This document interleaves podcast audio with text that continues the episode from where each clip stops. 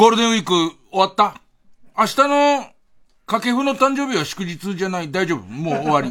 終わりなのね。ええー、あの、まあ、結局んとこ3日4日かなんか仕事お休みだったんだけど、誰も遊んでくれなくて。で、先週言ったっけ？その高校の時の友達とバイク乗り行こうかって誘ったら、孫が来るからっつって。で、結局、あのー、俺もその孫と一緒にスーパーマリオを見に連れてってもらうことになって。だから、その、その、中、小中高って、まあ、えー、まあ、高校は別か、小中と一緒で、高校の時よくつるんでた、まあ、この番組によく出てくる大野くんっていう友達と、で、神さんも中学校の時同級生なの。で、えー、っと、その王の夫妻と、孫、えー、っと、孫の小学校5年生かなんかのお嬢ちゃんと一緒に、で、えー、っと、スーパーマリオを川口のイオンに見に行って、で、で、あのー、弱っちゃうのがさ、その、大野からすると、ね、大野からすると、俺すごい売れてるみたいで、あの、イオンなんか行ったら、人に囲まれちゃうんじゃないかって。で、俺別にイオンなんかよく行ってるけど、全然囲まれないから。うんでもすんでもないの分かってるけど、すごい気遣ってくれて、いや、イオンなんかお前、ま、まあ、ケンってね、その本名時代からの付き合いが、ケン、ケンと、ケンがお前、イオンなんか行って大変な騒ぎになっちゃうからさって言われるんだけどさ、なんないの分かってるわけ。で、それをまたさ、孫に言うからさ、孫にもうすごいこの売れてるから、テレビに出まくってるからって言うわけ。で、えっと、この時ばかりはさ、あの、顔させって思うんだけど、まあ、そんなにみんな興味ないよね。別に俺がイオンに来たところで。で、えっと、その後さ、腹減っちゃって、マリオ見た後さ、えー、腹減っちゃってさ、あの、フードコートで飯食おうってなってくんだけど、やっぱこれも過度に追うのは、俺のことスター扱いするから、フードコートなんていう我々庶民のこう食事をするところに、スターが降りてくるみたいな空気な、めちゃくちゃ行くから。フードコート、その川口のイオンのに行かないだけで、北千住では行くから、俺は全然ね。で、そこでフフードコートで飯食ったりとか。まあ、マリオは、まあ、マリオは CG すごい 3D CG ってすごいなぐらいかな。いわゆるさ、こう、新しい、えー、っと、任天堂のゲーム機が出るたびに最新のマリオが出るじゃん。ゲームキューブ出た時にはマリオサンシャインが出たりとか、任天堂64が出た時にはその、スーパーマリオ64が出たりとか、そういう節目節目にマリオ出るじゃんか。なんかあれのオープニングムービーを、まあ、2時間ぐらい見る感じかな。で、えっと、もう最近の、最近の映画はもうあれが当たり前なんだと思うんだけどさ、俺なんかいまいちこう、こう、こうしっくり来ない、腑に落ちないやつが、えー、っと、マリオの入場券買うと、なんかちっちゃい袋に入った、あの、シールと、あとなんか小冊子みたいのもらえんの。で、それが4種類あるんだって。4種類あって何が入ってるかわからないっていう。でいてさ、朝のさ、情報ワイド番組みたいのにさ、その今マリオの映画に子供が来てますみたいな話をすごいしててさ、で、最終的に中でもお楽しみがこの、えっ、ー、と、4種類のどのシールが出るかわかんない、あのー、えっ、ー、と、その、ち、ち、ち、おまけの袋おまけのその袋が楽しみなんですって子供たちのインタビューに、もう、あの、4個揃うまで絶対僕、あの、何度でも来るとか言ってんだけど、すげえアコギな話じゃないなんかわかんないけど、それをいいこととして、その朝の情報番組で、こういう楽しみもあるから、め、えっと、ちびっ子たちは何度も来るんですねって言うんだけどさ、そんなに褒めるぐらいのもの？その、その、同じ映画をさ、シール欲しさに4回見せよう、4回以上見せようとするみたいな、奇跡が起こったの。で、その、大野と大野の神さんと俺とその孫の4人で見に行って4袋あんじゃんか。全員開けたらそれがバラバラで、一気にコンプリートってなって、ほいでその孫によこせっつって、それよこせ俺にこの野郎っつって。せっかく揃ったんだからこの野郎っつって。やがったわかったっつって。1枚500円で買ってやるからよこせっつうんだけど。ピーチ姫のバイクのやつがもう、もう、あの、手放さ、あのやろ。あのクソガキ手放さねえから。ねえ。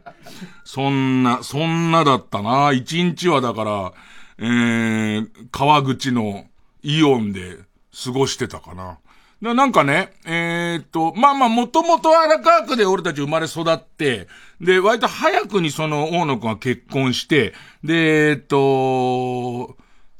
実家の、実家が工場だったら、その工場の移転もあって、埼玉越しちゃって長いのよ。で、え、っと、まあまあ55で孫がいるぐらいだから、えー、早くして娘も生まれて、それこそこの番組始まった頃は、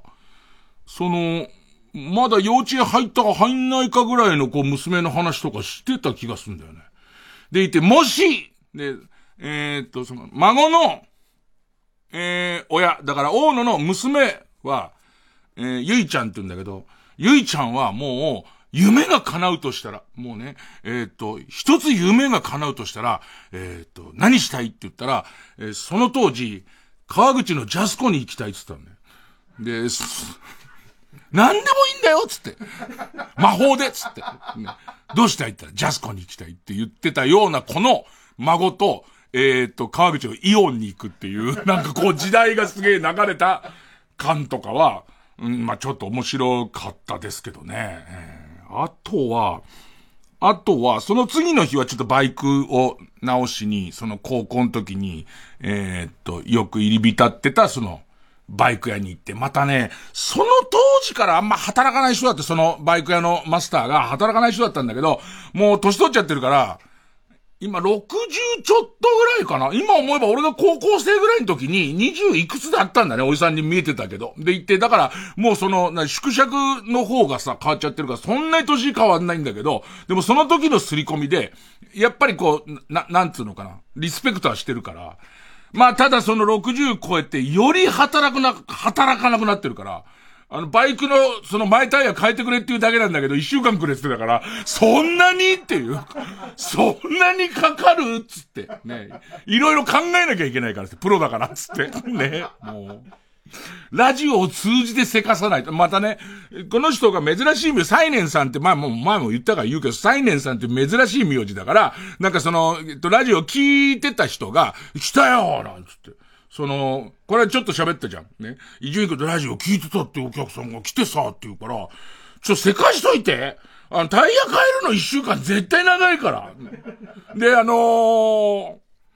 他もちょっと変えてほしい、こう、パーツがあって、その、まあ、その法律のな、中で、法律の中で、ちょっとこう、シートを変えたりしたいと、ちょっとシートのパイプみたいなものを、えー、っと、切らなきゃいけないとことかあるんだけど、タイヤ変えるだけで一週間くれって言ってるから、そのシートの、そのシートポストの一部を切断するなんてなっちゃったら、もうね、あのー、いろんなこと言ってるわけ。ね。その、えっ、ー、と、シートポストを切断するにあたって、えー、どんなことを考えなきゃいけないかみたいな話してんだけど、お、サイネさん俺わかるって。めんどくさいんだろ？基本的には、基本的にはめんどくさいんだよ。もうずーっとめんどくさがっちゃってて、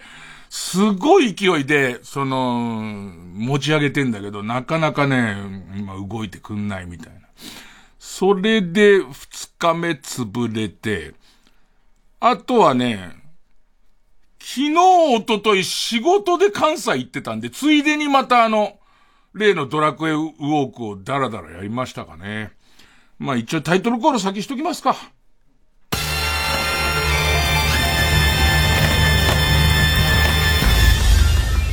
月曜ジャンク伊集院光る深夜のバカ力。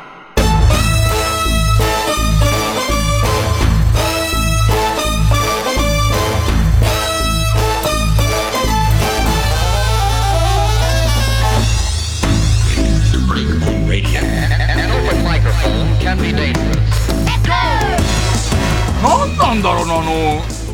大野の中での俺のスターっぷり。その、川口のさ、イオンの映画館のさ、なんかもう、出入り口に一番近い端っこの4席取ってんの。ガラガラなんだよ。まあ、ガラガラ大げさだけど、その川口界隈が、シネコンが今いっぱいあるから、どこでもマリオやってるせいで、そこまで混んでないのよ、そこまで。ね、ね。にもかかわらず、なんかギュッと4人端っこにいて、あの、目立つからっつって、目立、絶対大変な、マリ、マリオより人気ぐらいの考え方だから、もう恥ずかしくて、めっちゃ野面で全然大丈夫なわけ。で、孫は孫でそんなことずっと言われてるから、ね。もうその覚悟できてるじゃん。全然なわけ、それが。もう、全く全然なことで孫もポカンとしてるし、ね過剰、過剰な感じの警備をされていましたよ。あとは何ですか、ゴールデンウィーク。ゴールデンウィーク。あとは、えっ、と、例のあの、うちの地域猫の来るところ、地域猫の、まあまあ、餌場になってる、えっ、と、駐車場のところに、アライグマ来るって話したじゃないですか。今度なんかカラスが一匹つくようになって、で、このカラスが、どんどんこう、えー、悪さの限りをしてくるから、キープしてある、えー、ドライフードみたいのを、破ったりしてカラスはしてるわけ。で、このカラスを避けなきゃなんないんだけど、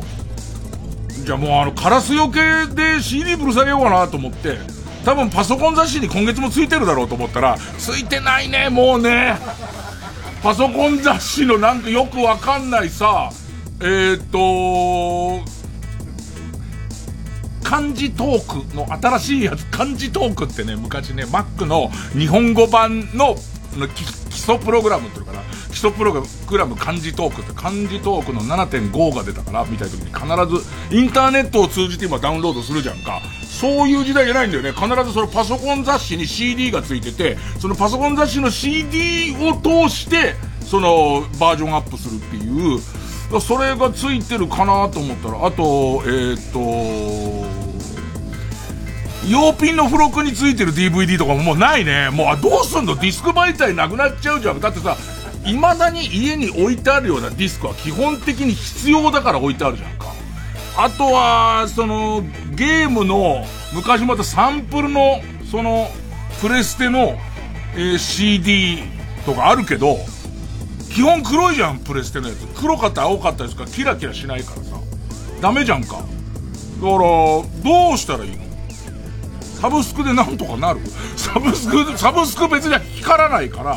どうすることもできないじゃんか。あれ、今後どうしていくのかね、もう。カラスよけの。で、俺前に、あのー、四国自転車で走ってる時に見た、一番効くカラスよけっていうのは、農家の人に聞いたんだけど、一番効くカラスよけは、えっ、と、カラスの死骸の、えを針金で棒にくくりつけたやつを立てとくと来ないらしいよ。カラスってすごい頭がいいから。でもね、それもさ、その、四国のさ、香川あたりのサイクリングロードでそれがある分にはいいけれども、あんまり東京23区の中でカラスの死んだやつを針金でぐるぐる巻きにして立てとくと、あんまりね、来た人とかが、あの、うちに訪れた人たちとかが、この家やばいっていうことになっちゃうから、今またちょっとその、カラスよけ、カラスよけもどうしようか。頭がいいから、最初はそのカメラを通してかみ、さんが見た時にカメラでコラとか言ってると言っちゃってたのが、あ、もう別にコラっていうだけで、なんていうことはないんだなっていうのと、あの、光るもんでもあれば別だけれども、今はもう、えー、マックパワーもマックライフも配管だしっつって、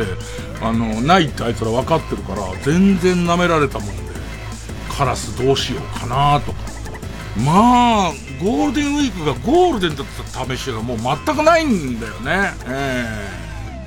えー。なんか、やっぱまあ、とりあえず、カラスの死骸をどっかで買ってくるか。ねホームセンターに売ってるよね、あのカラスの死骸のゴムの。割とリアルなやつ。でもさ、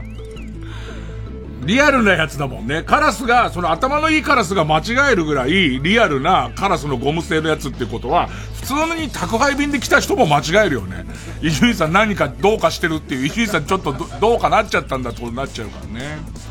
えー、曲言っときましょうか。吉田山田で嫌だな。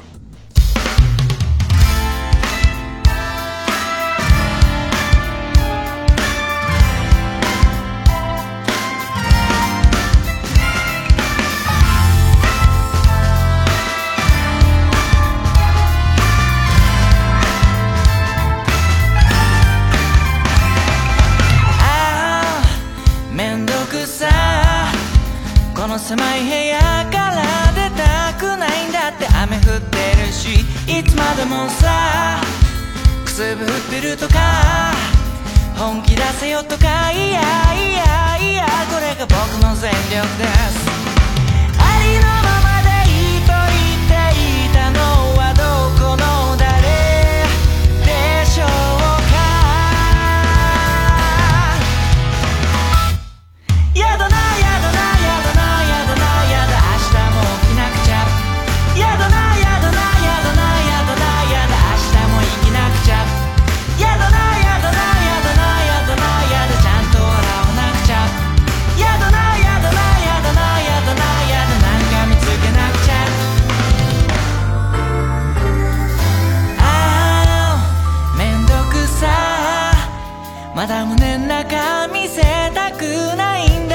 偏ってるしでもそれでもさ信じてるのさ。愛の形は人それぞれこれが僕の愛情です。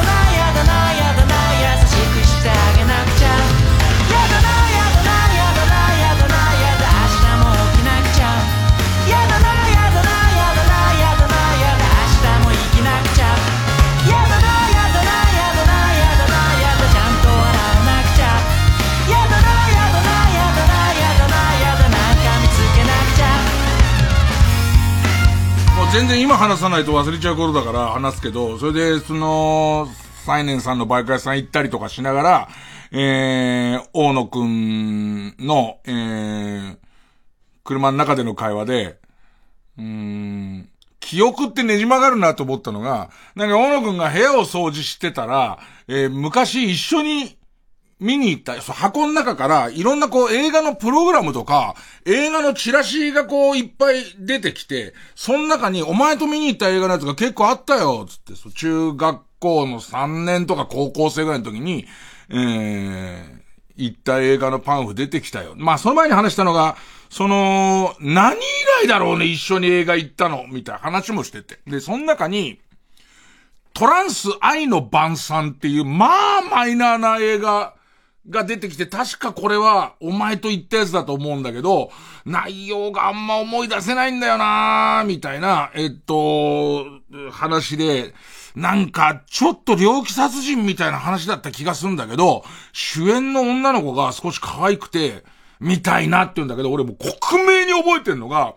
その頃、えっ、と、今さ、R いくつみたいにいっぱいあるじゃんか。その規定は割と雑で、成人映画とそれ以外みたいな、R18 とそれ以外ぐらいしかなかった中で、そのトランス愛の晩餐って映画が、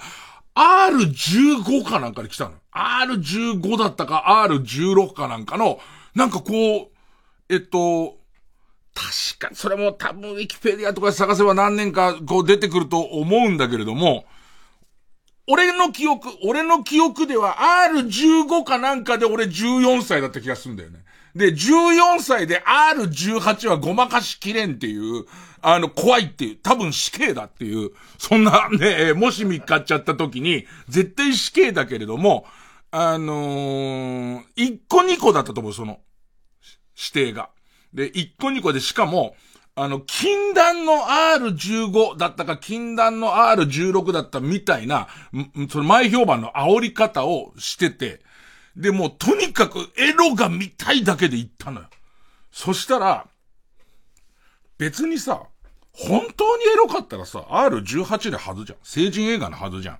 それを、なんかこう、その手前になってるってことは、ちょっと裸出るなぐらいな。で、全然おっぱいもメインじゃない上に、すげえなんか、その、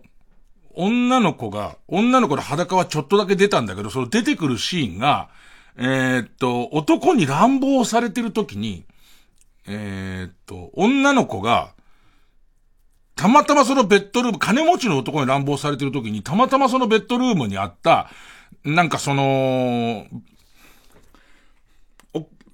え、ペットボトルぐらいの大きさの、ペットボトル、1リットルのペットボトルぐらいの大きさの、なんかクラーク博士の像みたいなやつが、えっと、ブロンズ像みたいのがあって、それで反射的にその男の人をぶん殴っちゃうのよ。したら、少年を大衆抱けの刺してるやつが、こめかみのとこにずっぷり入って死ぬわけ。もう、それがものすごい痛くてっていう、ね、エロどこでも全然ないし、俺の中では全く面白くない映画だったんだけど、大野くんの中では何か素敵な思い出みたいのになってて、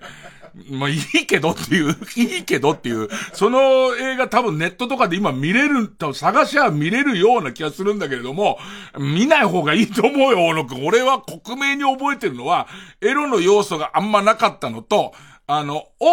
おっぱいが、いわゆるなんつうのかな。えっと、な、へこ、へこんでるお、わかり、なんつった、なんていう、あれ、正式名称なんつうの？なんかさ、釣り鐘型とかいろんなの言うじゃん。ね、その、えっと、ロケットおっぱいとか言うじゃん。じゃなくて、なんかこう、曲がってるお、おっぱいっていうのかな。えっと、うーんと、えー、だ、まあ、どうしよう、どうしよう。今、テレパシーで送るね。そんなことできないよ。そんなことできたら俺売れてるよ。みんなにものすごい顔刺されてるわ。えっと、ワッフル、ワッフル、ワッフルの間に、えー、っと、えっと、何挟みますか？なんて言われて、じゃあ、えー、生クリームでって言うと真ん中生クリーム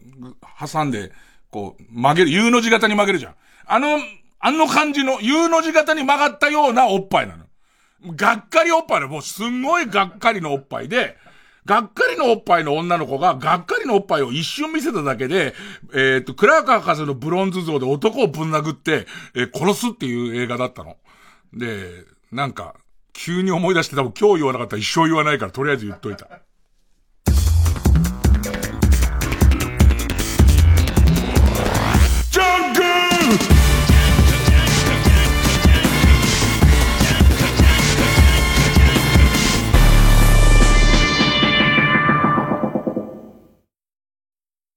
TBS ラジオ JUNK。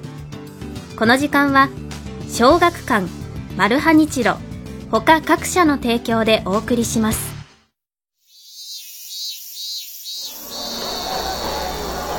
あの夏をもう一度。足立る作品の集大成。ミックス。コミックス発売中。小学館。テレビアニメも放送中。TBS ラジオ主催伊藤蘭 50th アニバーサリーツアースターテッドフロムキャンディーズキャンディーズとしてスタートした伊藤蘭がデビュー50周年を迎えます。最新アルバム「レベル9.9」の楽曲とともに今もなお輝き続けるキャンディーズナンバー満載でお送りする50周年記念ツアーを開催。8月19日土曜日神奈川芸術劇場。9月2日土曜日東京国際フォーラムホール A はスペシャル公演。チケットは好評販売中。詳しくは TBS ラジオホームページのイベント情報まで。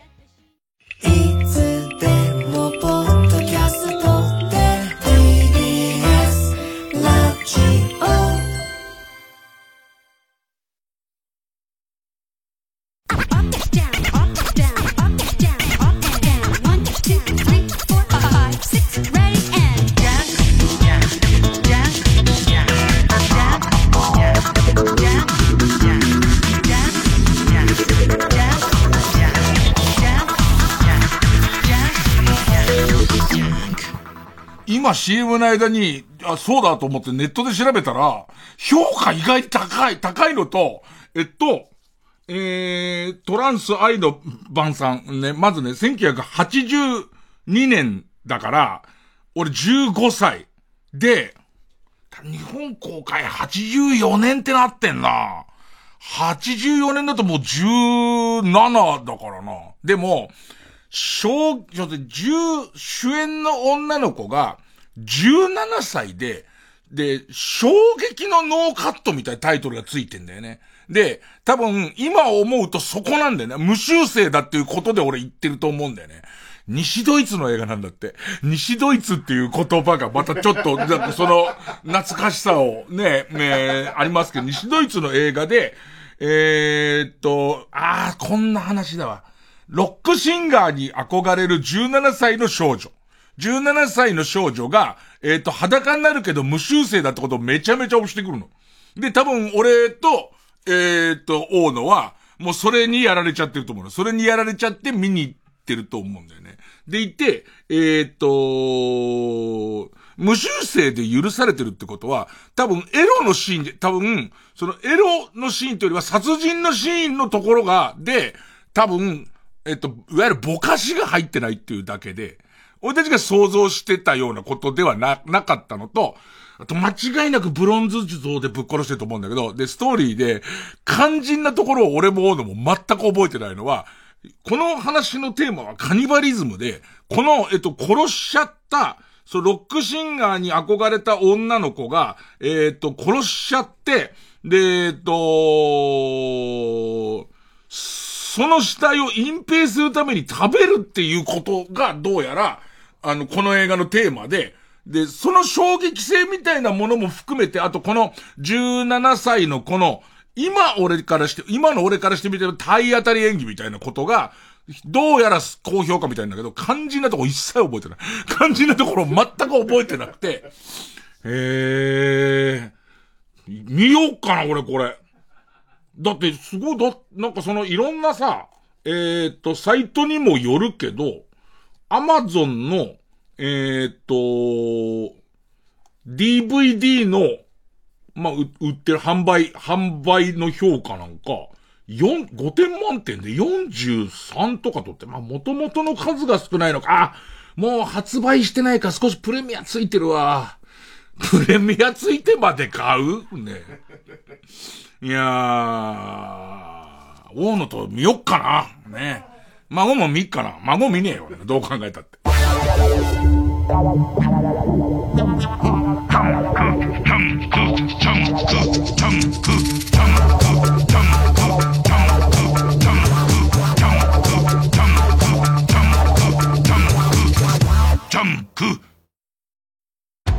少女が運んでいたのはおじいさんのための介護食だった行く手を阻む大王イカにマルハニッチーロの雄たけびがこだまする次回「パイレーツマルハニッチーロ」骨を砕いて身を断つ。未来へ届け愛の介護食おじいちゃん！マルハニチロ。TBS ラジオ公演フェスタサマーミューザ川崎2023日本トップレベルのプロオーケストラが揃い踏みで名曲を披露。ジャズバレエお子様向けのピアノ公演などバラエティ豊かな全19公演。合言葉はお待ちどうサマーですフェスタサマーミューザ川崎2023はミューザ川崎シンフォニーホールを中心に7月22日から8月11日まで開催。チケット好評販売中。お問い合わせは044-520-0200ミューザ川崎シンフォニーホールチケットセンターまで。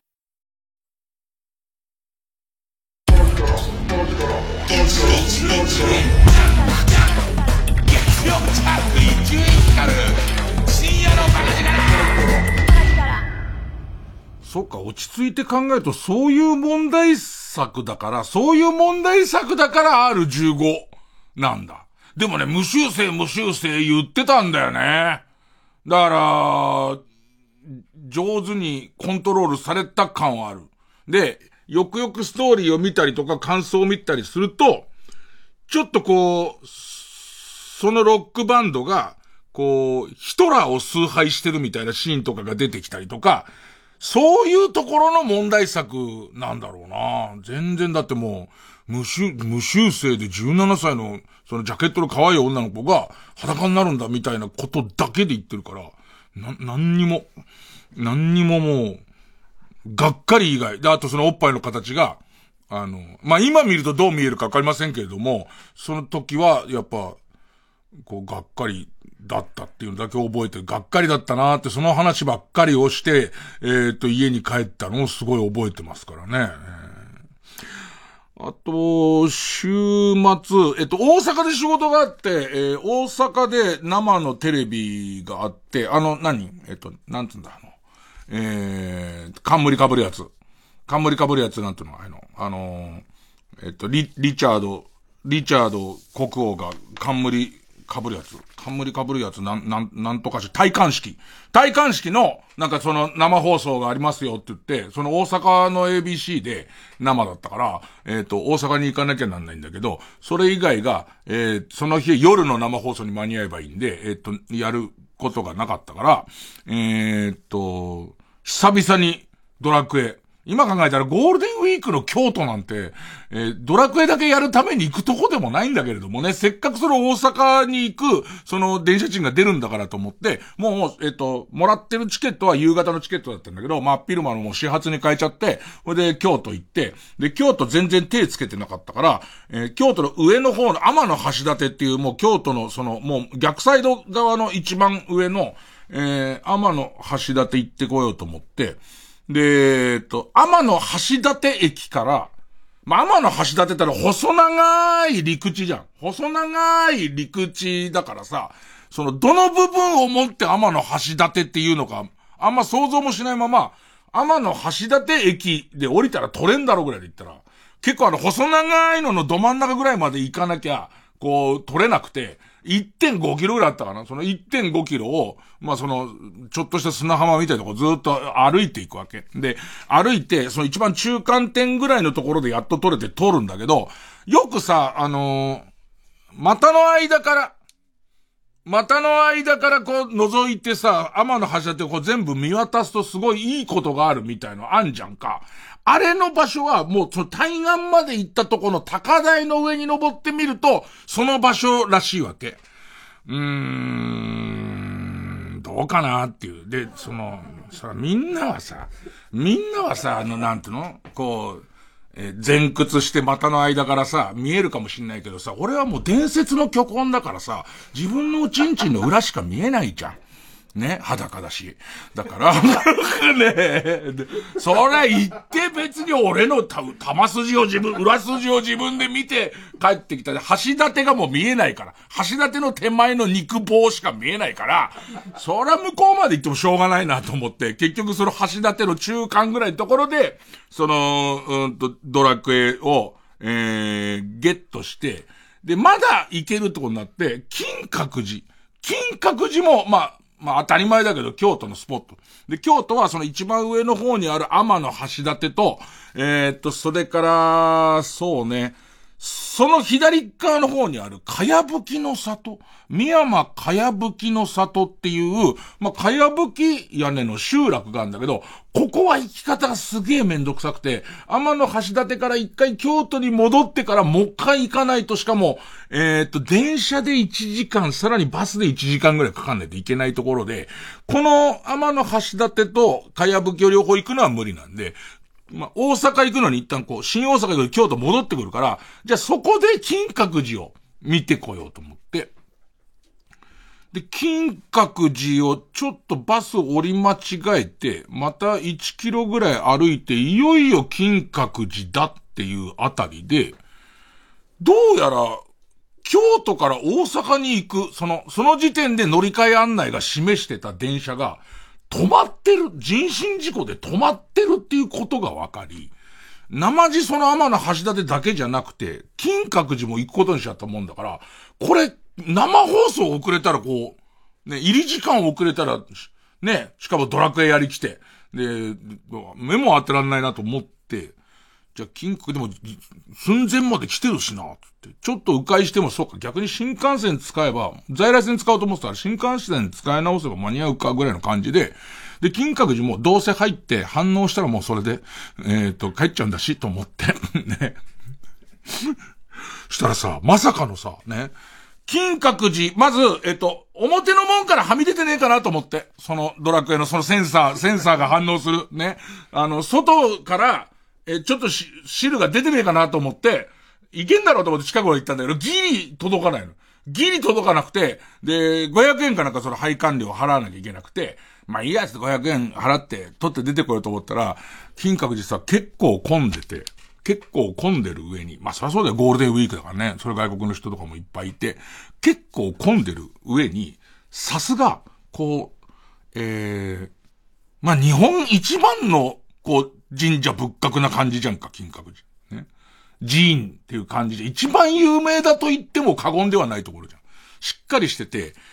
その、金閣寺の土地の中を全部一方通行でくまなく全部歩いていかないとダメ。あとダッシュ禁止。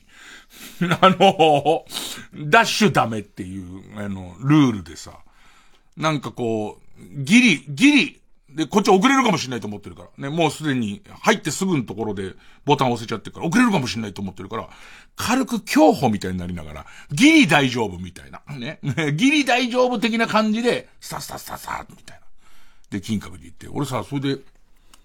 ゴールデンウィーク何してましたかの写真を、えー、っと、ポカポカで披露するって言われて、金閣寺で一応行ってきたっていう証拠に、自撮りしてたやつを、えーポカポカに、じゃあ、俺金閣寺いたんでって言うんで出してもらおうとしたら、なんかわかんないよ。細かいことわかんないけど、読んでみると曖昧なんだけど、金閣寺で撮った写真を営利目的に使うことは禁止されているみたいな。で、それどこをもって営利目的か全然わかんないんだけど、なんかその金閣寺に結構ちゃんと許可をもらわないと、俺が金閣寺で撮った自撮りをテレビで出すのはややこしいって言われて、えー、って、わかんないけどさ、その、はっきりしときたいのは、撮ってきてって言われて撮ってんじゃないんだよ。テレビで使うから撮ってって言われてんじゃ全然ないんだよ。俺がドラクエウォークをやってるついでに、せっかく金閣寺来たからって言って、撮ってる写真なんだけど、これを、その、昨日どこ行ってたんですか？いや、ここ行ってましてね、もうダメな。いや、なんか最近そういうのすごく多くて、で、えっとの、一般の人が、い、俺わかんないの？これがどれを、何をもって営利目的にするかが全然わからないから、例えば YouTuber が課金をしている YouTube で金閣寺行ってきた映像って出していいのかな？それも個人的に撮ったやつ。その、えっと、YouTube に出そうと思って撮ったんじゃなくて、普通に、えーみんなでキャッカやってて、そういや、この間キャッキャ行った映像あんだよっていう出し方でも、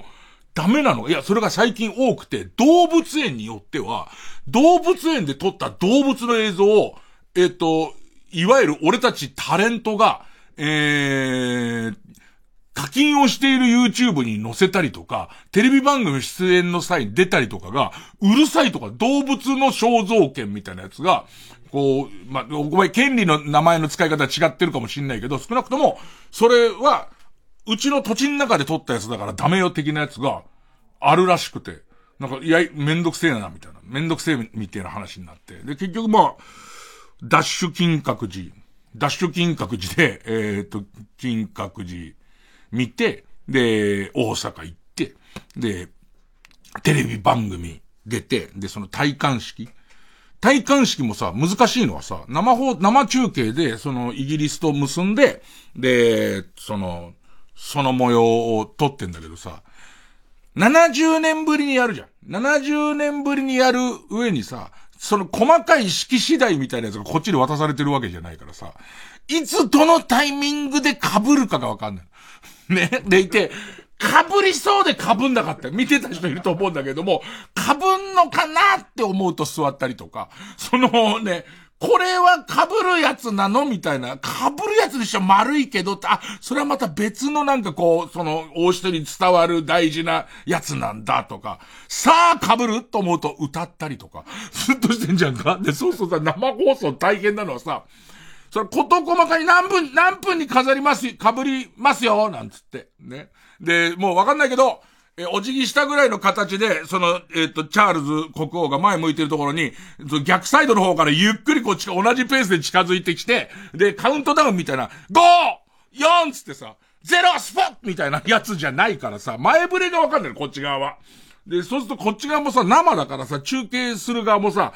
もし、その、スポーンっていうところに、ね、あの、合体っていうところに、あの、CM、CM 行ってる間になっちゃったら大変だからさ、なんかほんとちょっと緊張感あったね。あのー、俺がじゃないけど、ディレクターからしたらさ、ついにっていうその瞬間に、で、わかんないの。70年前のやつとか知らないんだ。で、70年前のやつも知らないし、さらに70年前と少し変わってるとことかもあるから、ね、その、70年前はこれぐらいの規模だったんだけど、さすがにお金がかかりすぎるから人数も少なくしましたよとか言ってて、どうやら70年前はこうやって大御そかになんか聖書なんか読んでなんかいろんなこと言ってかスポッてしたけど、割と簡略化されちゃって遠くの方からドーンって打ち出されて、頭のところにスポーンっていう、ね、ちょっとわかんない。ヘディング、ヘディング的な感じでスパーンって行くやつかもしんない。わかんない。言われてないんだ。台本はって渡されてればそれは行くかもしれないけれども、逆に言うと、えっ、ー、と、王冠はもうすでに裏返しにして地面に置いてあって、国王を投げる可能性だってあるじゃん。国王の方が上から落下してスパーンつって行く可能性もあるじゃん。ゼロじゃないからさ。もうみんな一生懸命今は大丈夫かな大丈夫かなと思いながら、なんか体感式見たりとかして。で、えっと、次の日はもう丸々休みなんで、あの、最終の新幹線取ってもらって、で、またちょっとこの辺攻めてみようっつって、一つはその、かやぶきの里。それ、かやぶきの里ってとこが、まあまあ、雨降っててさ、雨降ってる上に、ちょっと知る人ぞ知るみたいなとこだ。ここはガラガラなんだけどさ、あのー、バスが全然ないの。みんな車で来るとこだから、バスが多分2時間に1本ぐらいしかないんじゃないかな。で、そこで、なんか多分関西方面の女性誌とかでは特集されてそうな、かやぶき、こう、屋根の村落、日本昔話みたいな村落なんだけど、そこに本当の古民家カフェみたいな、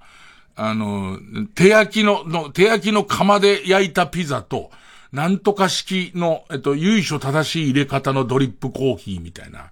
を入れますっていうさ、なんか素敵な、古民家風じゃない古民家カフェなんだけどさ、素敵をあまり受け付けない性格だからさ、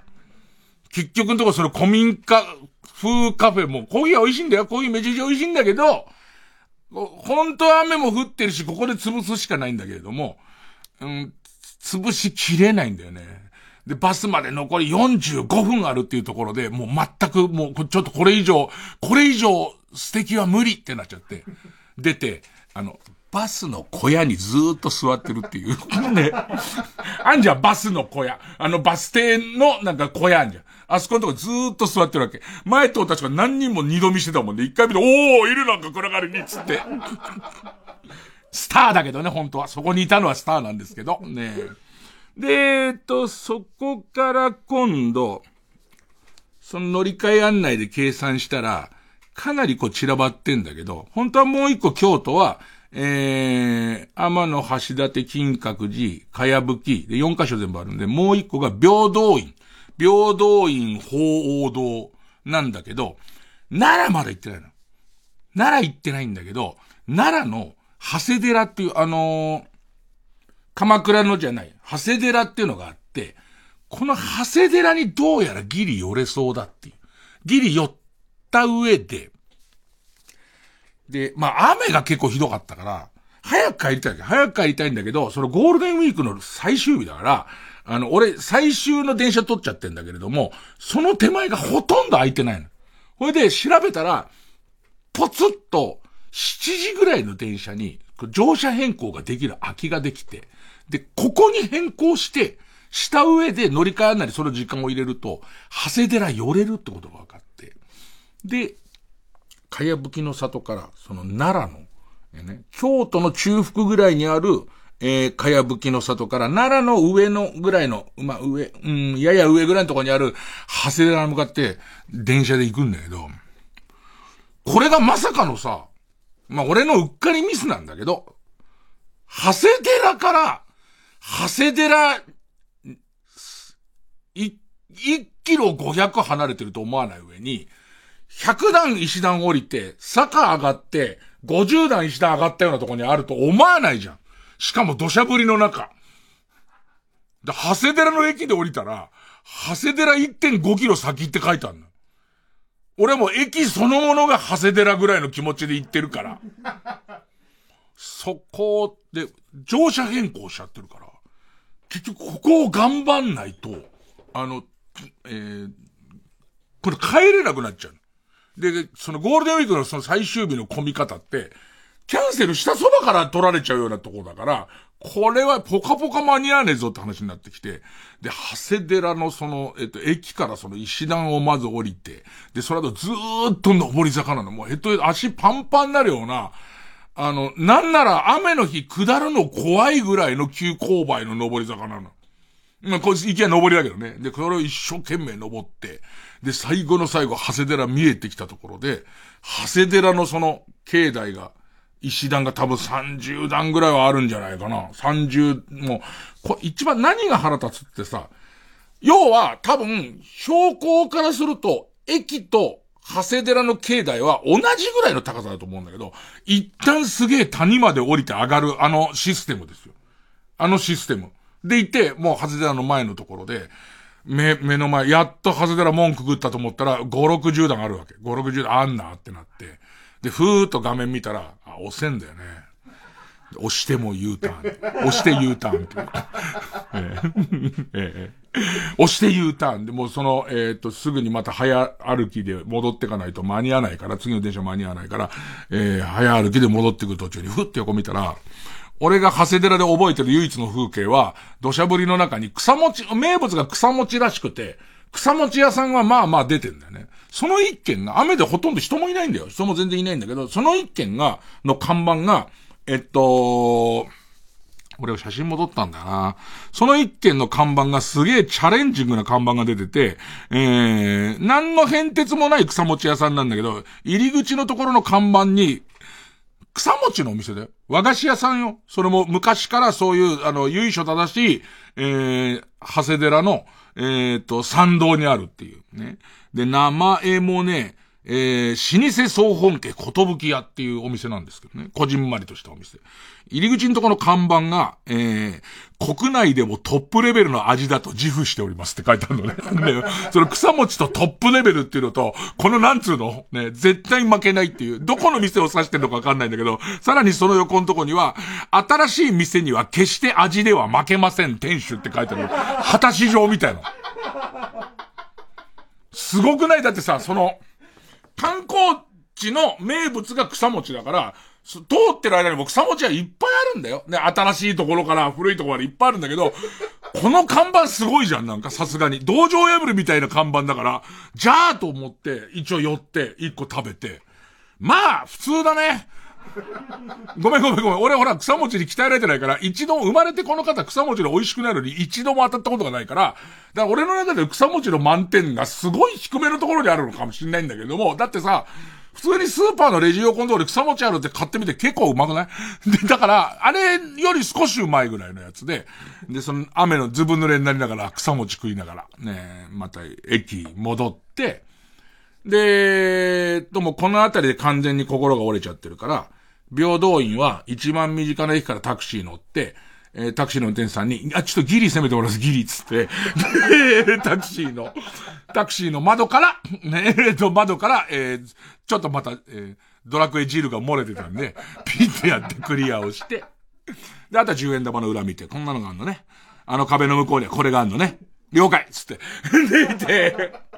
ダッシュで新幹線乗って戻ってくるっていう。これを僕は観光って呼んでいいんですか？その、このゴールデンウィーク何してましたって言って、奈良、京都を観光していたって言っていいのかどうかは俺の中でもわかんないんですけど、ドラクエウォークいつまであんのか、これね、ドラクエウォークこの手のゲームにしては長く持ってるし、未だにやってる人もまあ、たまに街でも見かけんのね。でいて、ネットとかで弾くともう飽きちゃったって人もいたりとか、あと、ネットの噂では、もう終わりなんじゃね？みたいなこと書いてあるの。ね。で、終わってもおかしくねえぞ、みたいなことは書いてあるわけ。で、生地、こう、いつも、その、ドラクエの話してて皆さんもお気づきだと思いますけど、相当来てんですよ。俺全体のコンプリート率の85%まで来てんですよ。85%で終わられるのきつくない？で、もう残りが、東北が福島山形が手ついてないのね。で、あと、えー九州が、長崎とどっか、ま、あの、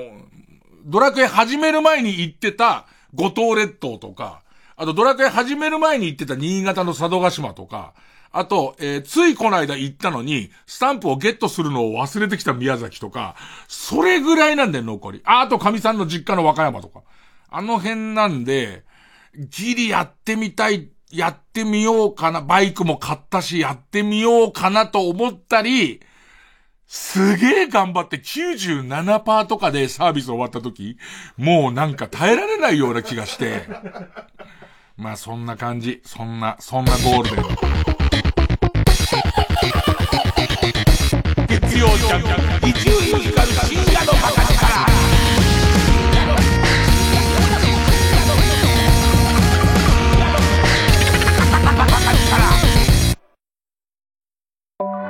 ここで、七子のロンリーナイトをお聴きください。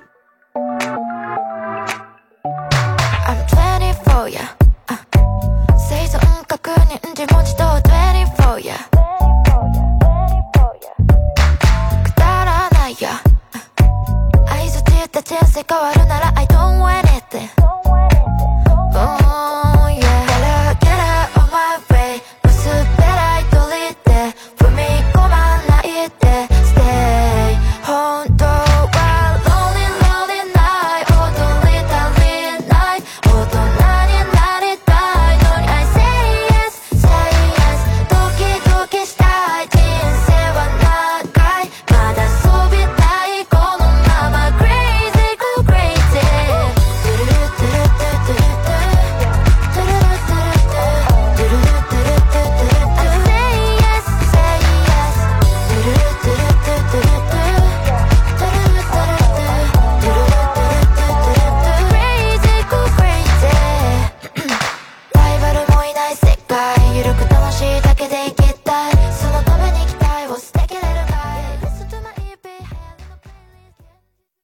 ラジオもポッドキャストも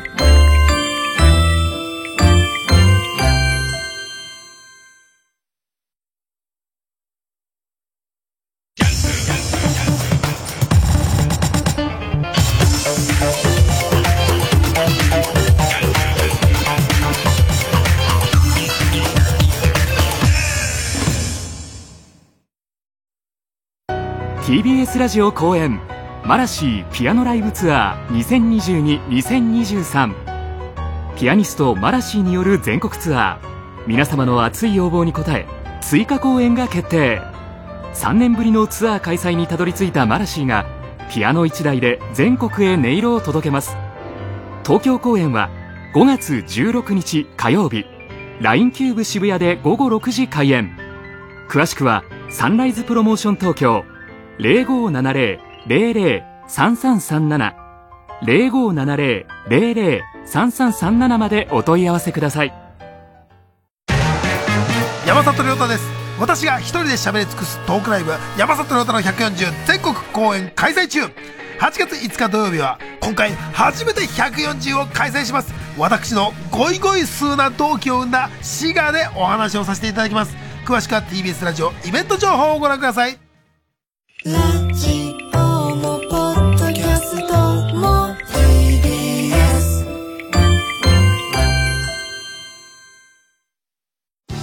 TBS ラジオジャンク。この時間は小学館マルハニチロ他各社の提供でお送りしました。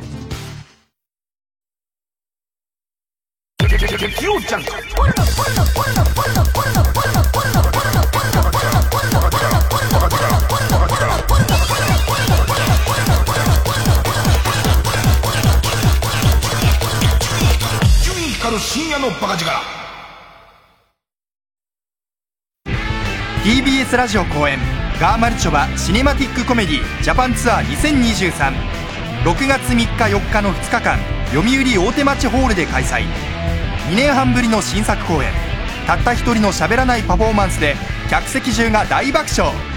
ガーマルチョバが体一つでワクワクドキドキを皆様に届けます。チケットは全席指定税込5500円。各プレイガイドで販売中です。お問い合わせはサンライズプロモーション東京。0570-003337 0570-003337まで。TBS ラジオ公演「象形の地ブルターニュ」モネゴーガン黒田清輝らが見た異境フランス・ブルターニュに魅せられた画家たちの作品およそ160点が上野国立西洋美術館に集結。6月11日まで開催中です。詳しくは TBS ブルターニュ展で検索。TBS ラジオ公演スロバキアフィルスペシャル。7月6日木曜日東京赤坂サントリーホールで開催。スメタナモルダウ。ドボルザークチェロ協奏曲新世界より。黄金のスラブプログラムを名門スロバキアフィルとチェリスト笹沼達樹がお届けします。チケットは各プレイガイドで販売中。詳しくはコンサートイマジンチケットセンター。03-3235-3777 03-3235-3777または TBS ラジオのホームページイベント情報まで。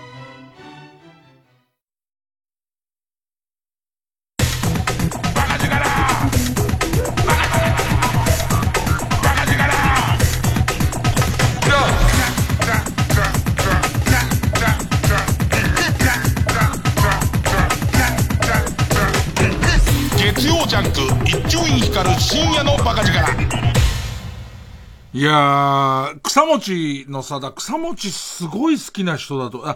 草餅俺好きなんだけど、逆に言うと、好きすぎて、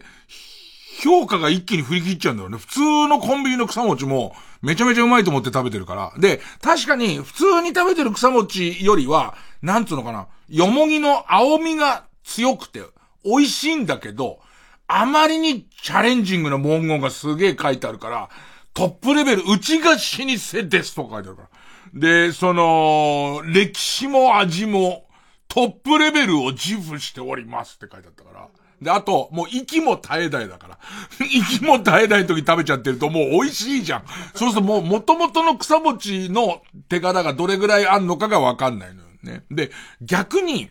えー、っと、かやぶきの里のお土産屋で、土地餅、土地餅食べたんだけど、土地餅って昔奈良のおばあちゃんがよく作ってくれたの。土地餅はあんこも入ってないの。あんこ入ってなくて、多分俺が思うに、あんまり食べるものがない時代に餅らしきものを作って食べたいって、その白いお米のもち米のお餅なんて贅沢極まりない時に作ったんだと思うんだけど、奈良のばあちゃんがその土地餅をたまに作るんだけど、それがめちゃめちゃ手間かかって、その土地の実を取ってきて、で、一晩二晩水につけておいて、すぐには茹でらんないの。一晩二晩水につけておいて、で、その土地の実を煮て、で、な結構それ火加減がばあちゃん曰く、沸騰しちゃダメみたいな。で、その煮たやつを、えー、っと、熱いうちに、金槌で叩いて、叩かないと、その、皮が剥けないぐらい、すごい、熱い皮で。で、それを、えー金槌で叩いて、土地の実を剥いたら、えー水にさらす。10日。ね、で、えーっと、10日水にさらすんで、その間も、あの、なんつうの、流水じゃなきゃダメっていう。そう、つけておくんじゃなくて、こう、ずっと水は循環させとかなきゃダメで。で、それを、また茹でんのかな？また茹でて、で、そこになんとなの、木の灰、も、木灰っていうの、木灰っていうの？木の灰と一緒に長く煮ると、ちょっとずつ、こう、その、アク抜きができて、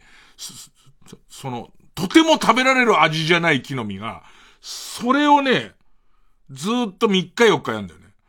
で、やっと食べてもいい状態になって、で、それをこう、ついて、餅状にするんだけど、これがびっくりすることにね、そんなにうまくはない。いや、言い方悪い。いや、その、あんこつけたらうまいよ、餅だもん、そら。その、あんこつけると、そういうんじゃない、なんていうのか、ちょっと、それでもえぐみっていうか苦みが残ってるけど、よく噛んでいくと、でんぷん質が甘くなってくっていう微妙な食い物なんだけど、これ俺は褒め方がうまくないから申し訳ないけど、これが、その、かやぶきの里の、えー、お土産屋さんで売ってて、普通はね、これ今、えー、土地、土地餅を出してくれとか、必ずあんこつけちゃうんだけど、あんこつけてないの。まんま、そう、地元のばあちゃんが作った土地餅をそのまま出してんだけど、これが、うまいっていう表現は違うの。確かに、えっと、うまいかなと思って食べると、おそらく、えー、っと、月餅の方が100倍うまいです。ねえー、チョコ、チョコレート、な、なんすかね、この土地餅を基準にして考えた、スイーツの基準を土地餅とした場合、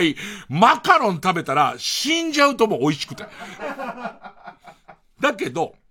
絶対よく俺の言う、これじゃなきゃダメな人のいる味。俺も、あ、その、奈良のひいおばあちゃんのあの感じをすげえ思い出して、この感じを微妙な、あのね、まずくはないんだけど、すごいうまいっていうものでもない。で、もう現代っ子とかは多分、あな、何言って、な、なんだ、iPad を使ったことあるやつは全員、うん、変な顔すると思う。ねそれぐらいのやつだけど、あの土地餅の、うわ、久々食った、いい、いい感じにそんなに美味しくないっていう。これをあんま美味しくされちゃうと、それじゃあ土地餅の意味、美味しい競争をするんだったらマカロン食べますよっていう。ね、そういう競争じゃないやつとしては、とても、あの、良かったですね。えー、でもなんか本当にあのドラクエ、ドラクエずっとドラクエウォークをやってると、いけないことをしてる感じがする。すごくこうなと、あの、行きましたと、だって、平等院見てないからね。平等院の表からぽっちり押しただけだからね。ただ最近恐ろしいことが起こってきてて、何度か今まで疲労困憊の中で、えー、この番組のドラクエトークをずっと聞いてる人はわかるかもしれませんけど、その、えー、場所に行って、え一応センサーが反応するところまで近づいたらボタンを押します。で、そうするとチェックポイントは通過したことになるんですけど、ここで簡単なクエストをやらないと、えー、ここで24時間以内に簡単なクエストを済まさないと、100メートル歩けば終わるやつを済まさないと、えっ、ー、と、なかったことにされちゃうんですね。で、僕はすでに宮崎ですごい苦労していったところを一度なかったことにしちゃってるんですね。で、もう一回取り行かなきゃならないんですけど、今、東北のいや、何度も東北行った時に、ここ行けるかなみたいなことを調べてることもあって、で、頭の中でシミュレーションを何度もしてることがあって、あれ俺ここ行った覚えがあるんだけどっていう、なんかこう、俺、銀山温泉って俺行った気がするんだけど、みたいなことが、3カ所ぐらいあるのね。恐ろしくて。で、これから行った時に、俺絶対ここ来てるっていう、しかもドラクエ取りに来てるっていうところも、ありそうで、だから、何度か Q 様のクイズとかで、俺がドラクエのチェックをしたところがクイズの問題になった時あるんだけど、全くわからない。ねほぼほぼ、ここどこでしょうのクイズに対して、記憶がないっていうね。ええー、ダメだな。ちょっと生き方を、生き方を考え直したがいい。えー、曲。えー、ヘルシンキラムダクラブ、スピード。「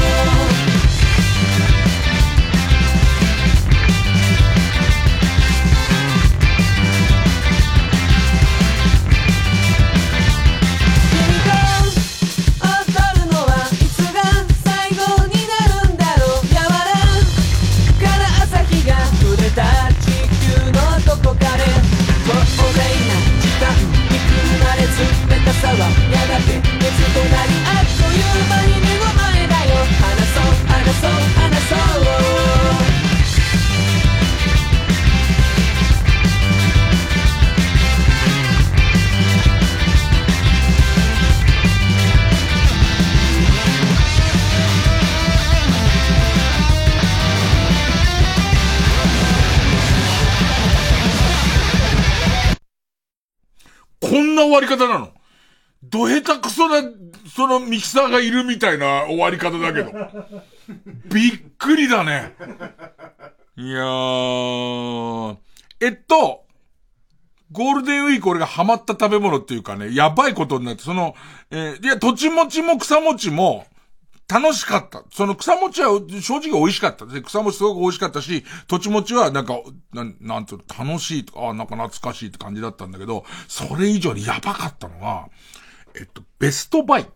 ベストバイのコーナーを、まあ、年一ぐらいでやろうとは思ってて、で、えっと、リスナーの方に、あの、投稿フォームを見てるとベストバイの投稿フォームは生きてまして、で、そこにこう、ちょいちょいみんな送ってくれてるのをチェックしては、えー、たまに試食したりするんだけど、えっとね、ラジオネーム星屑の上福岡さん。いつも楽しく聞いています。まだ4月ですが、私の今年のベストバイが決まりました。コスモ食品のエビ味天かす。えー、エビの風味をつけてある天かすってだけなんですが、ポテンシャルは無限です。汁物はもちろん、焼きそばや餅にも抜群の相性です。ちなみに我が家の一番人気は、ご飯にこいつと、だし醤油をよく混ぜて作る。あー、あー、すごいな。飯テロ度合いがす、土地持ちがそんなに食べたくなかったのに、iPad をいじったことある世代はね、タブレットから、タブレットで YouTube を見てるような連中はね、おそらく土地持ちを何とも思わなかったと思うんですけども、えー、このエビ味天かすと、ご飯と、だし醤油をよく混ぜ、だし醤油あんま入れなくていいね。ちょっとでいいよね。ちょっと、ちょっと醤油飯感が入る感じだよね。えー、混ぜて作るおむすびです。ね。残ったご飯でこのおむすびを作っていると、腹いっぱいのはずの子供たちが群がってきて、すべて食べ尽くされるほどの魔力を持っています。だ土地餅もさ、練り込んで、でいて餅を避けて食べれば、だから、ね、いや、ちょっと苦くなっちゃう。いや、ごめんごめん、これちょっと土地餅名誉回復しとくれ。土地餅の名誉回復しとくと、逆に、そちょっと苦味があるお餅だから、これね、あの、小豆と合うとめちゃめちゃ逆に昔の食べ方ではないと思うんですよ。それ小豆がそんなにね。あずきまんま食べた歌を歌歌ってただけでね、その、えー、じ様が処刑されるというね、えー、そういう自分のことですから。でも今あの、えー、土地持ちと多分、あんこだったら、そこそこ、まだそこそこ。で、まあまあこれね、えー、ご存知なければっていうことで、このコスモ食品のエビ味天かすを、えー、っと、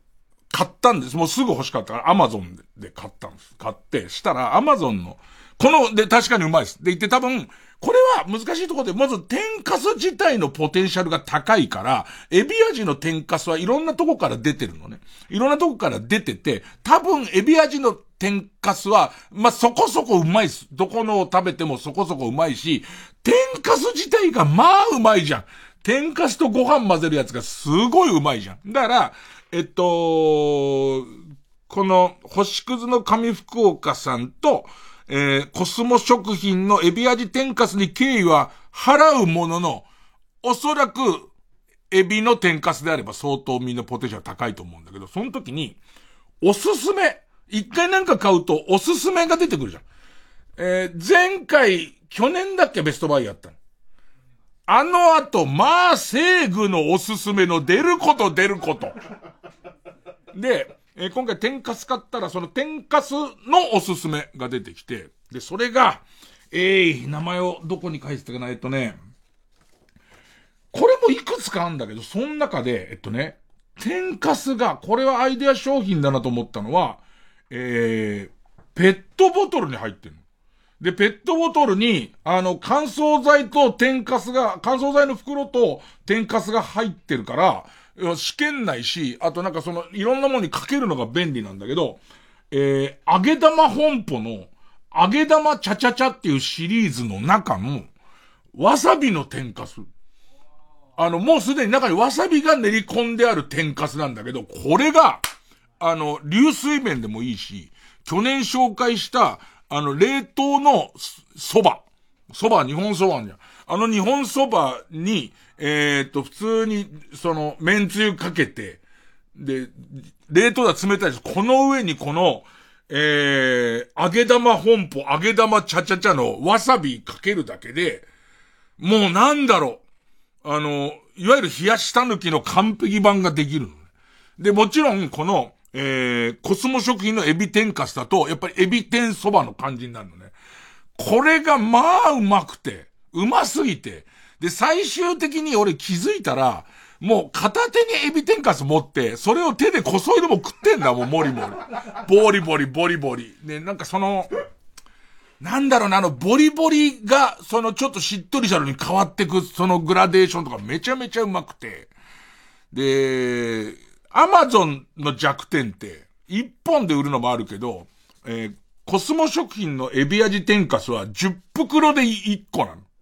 で、さらに、えー、揚げ玉ちゃちゃちゃシリーズも3本で1つかなんかで、柚子胡椒味とチーズ味ってのもあって、それを買ってから家にすごい量の揚げ玉があんだけど、これ取り憑かれたように食っちゃう。もうな、なんかもう、わ、今、俺はなんでこんなに揚げ玉を欲してるんだろうっていう、あれ俺の生まれた星はもしかしたら、揚げ玉でエネルギー供給をしてたのかなと思うぐらいの。大気の代わりに揚げ玉が満ちていたのかなと思うぐらいの。それを思い出しても今揚げ玉食べてんのかなって、もう、どれぐらいこれやばいと思ったかっていうと、今日在庫を全部、え、ビンちゃんと大家くんにあげました。俺このままじゃダメになると思って。このまま家に帰ったら揚げ玉のある生活してたら、俺終わりだと思ってもう、ねそれぐらい、食べました。だから、星屑の神福岡くんのおかげで、その、今、この番組の、えー、控室と揚げ玉に溢れてますから。ビンちゃん早速、カップ天そばの上に、あの、緑の狸の上に嫌ってほど、嫌ってほどコスモ食品のエビ味天かすかけて、幸せそうな顔して、人が考え事してる時にボリボリうるせえんだよっていうぐら、ボリボリズーズー、ボリボリズーズー食ってましたから、ねいやー、ちょいちょいこのベストバイは、あの、チェックをしています。届いてんのかなって心配の方いると思いますけど、チェックをして、その個人オーディションをしておりますので、あの、食べ物に限らず、漫画なんかも紹介してもらって、読ませてもらってんのもありますんで、まあ、来たるべき時に、えー、一気に紹介いたします。えー、投稿フォームの方から送ってください。月曜ジャンク「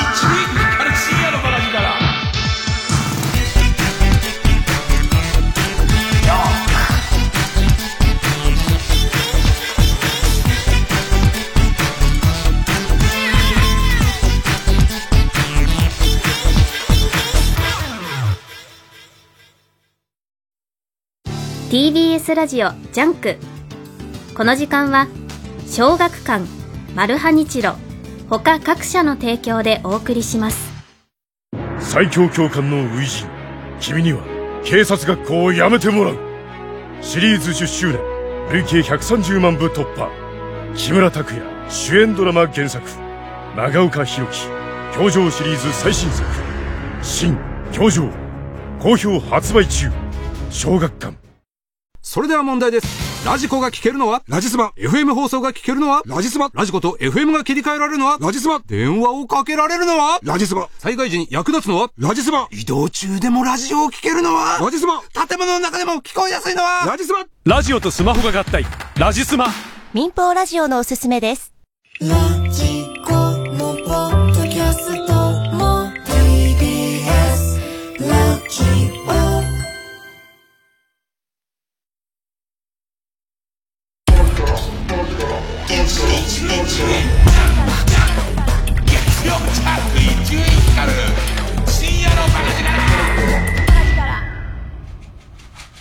ません、あの、タイトルコールしますんで、ちゃ、ちゃちゃちゃの方をもう一回止めてもらえますかね。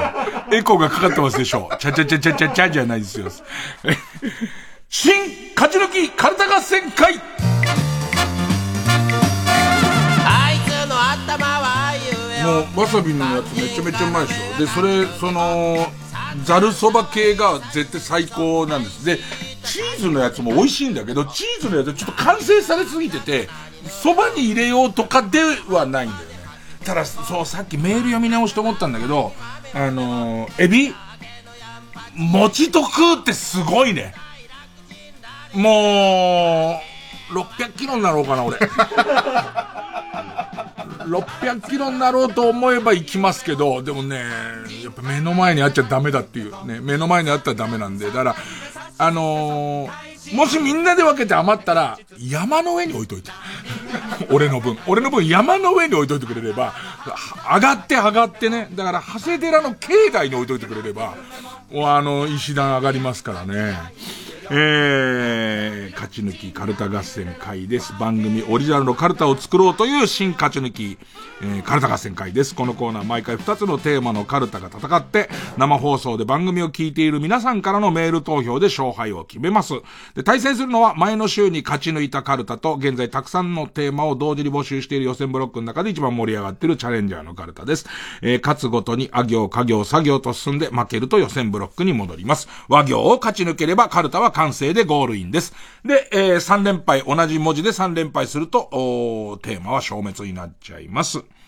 で、今回の対戦カード、まずは現在勝ち抜き中です。えー、おてんばで泣き虫、いたずら大好きだけど魔法の国のプリンセス。魔法少女イジュピカちゃんのキラキラした日常が知れる。女の子向けのとっても可愛いカルタを作ろうというテーマの魔法少女イジュピカちゃんカルタ。えー、今週はな行のカルタになります。えー、対する予選ブロックから登場のカルタは、秋元康大先生のグッドアイ、あ、これもちょっと関連のさ、ちょっと小耳に挟んだニュースなんだけどさ、ネットで見たのかな？ネットの記事で見たんだけど、あの CD をリサイクルして原料に戻してくれる企業があるっていうニュースで、その、大量に買った CD とかを、いわゆるアイドルマニアの子とかが、いわゆる握手券とかを欲しくて、大量に CD 買うと、そこに持っていくらしいんだけど、なんかそれが、本当はその CD ってリサイクルしても、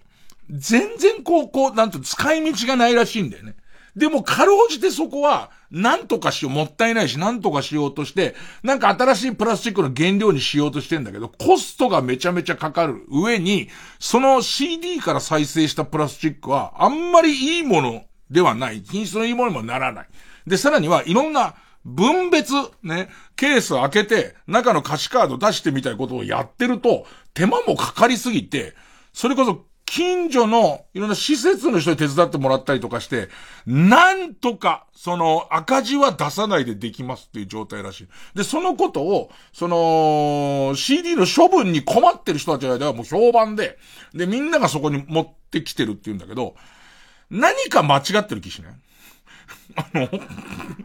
いや、誰が間違ってるって言えば、俺は秋元先生が間違ってると思うんだよね。で、だからその CD の代わりに仮想通貨が正しいかどうかもわからない。だけども、今の流れの話で、そのリサイクルの業者の人たちは、やっぱり何かリサイクルできんならしなきゃダメだっていう意識でやってるし、あと、その、持ってくる人たちも、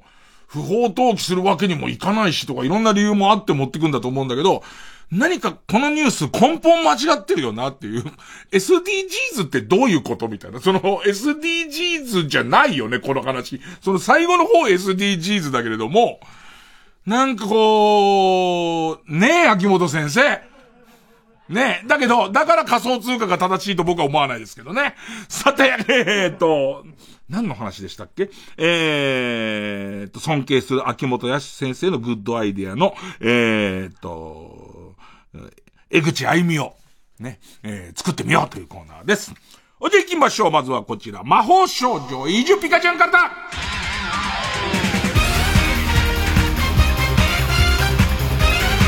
な行。えー、ペンネーム、虹色ろうそく。な。夏井先生に怒られた八つ当たりに、梅沢富美男の睾丸を魔法でピータンに変えてしまう ゆきかちゃん。八つ当たり先としてね。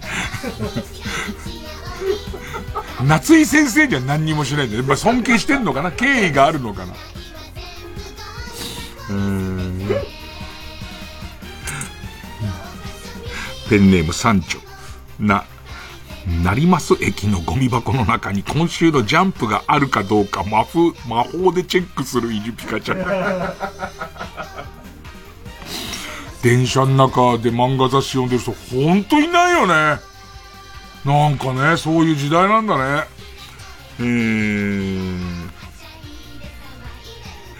ペンネーム、調理師服部くん。な、長崎県にあるさだまさしの島、歌島に強力な結界を張り、さだまさし一人を永久に島の中に閉じ込めるイジュピカちゃん。もう何年か前のビフォーアフターで、この、歌島のさださんのお家をきれいにするっていうのをやってて、それでも随分前よ、ビフォーアフターだから、ね。あ、まだ持ってんだ、みたいな。あの島まださださんのなんだ、と思って、ちょっと。羨ましい。ちょっとなんかさ、大金持ちに、まあ、さださんいろいろその後映画失敗したりとかいろんなことあったけど、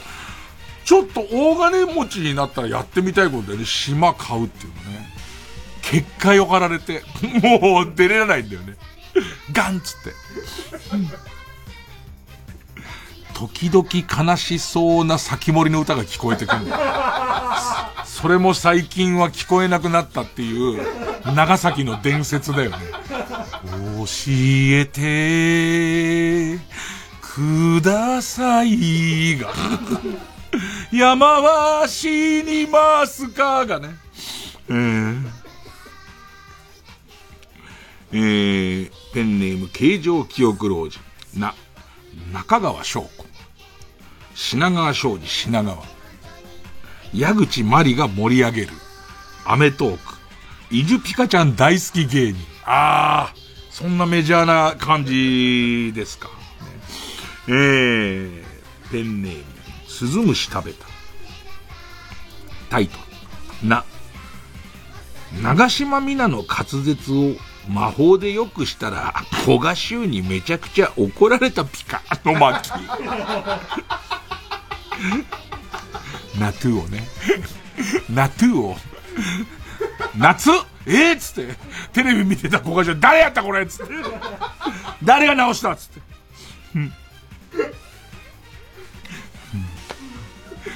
キリングガンス。な、なぎら健一を。魔法を使って、髭とメガネとギターに一旦分解し、それぞれに一つずつ命を宿すことで、ジ・アルフィーを作り出したミジュピカちゃん。そんな風に考えたこと一度もなかったね。はあ。一旦分けんのね。ヒゲ、メガネ、ギターに分けんのね。それでギターの成分を培養して、た、た、高見沢さんを作り、ヒゲの成分で桜井さんを作り、メガネの成分で、えー、坂崎さんを作るっていう。すごい、三つ入ってんだ、なぎらさんって逆に言えば。一人 G アルフィーと言えるところなんだ。すごい魔法だな、うん、ペンネームソフィーと双子の姉妹。な、な、な、なんと、マジカル星にも、絹田鹿の看板が立ったピカの巻。タヌキの反対、絹田と覚えてくださいでおなじみのね。うん。ペンネーム。カルロス・イベリコ豚。な。なめたけの空き瓶をよく洗い、花瓶代わりにしているイジュピカちゃん。うーん。ペンネーム、釧路ダンディな。謎の新キャラが出た瞬間に、声優の格から言ってこいつがラスボスだなとか、ファンのハッシュタグで、メタ推理、推理ツイートやめろピカ。結果的に当たってるとかもう手に負えねえんだよ。負えねえんだよ、ピカの巻き。巻きじゃねえ。ああ、だから、そうか、声優さん詳しい人は分かっちゃうんだ。分かったら心に秘めとけばいいのに、それを出されちゃうのが、それを何？イジュピカちゃん自身が番組の中で嫌がってる。それを、だって巻きだから。ペンネームどうにもならんよな。中尾明義が出す。適度に勘弁してくれ的な態度を取りながらも、定期的に中リーサ仕事をもらっています感を。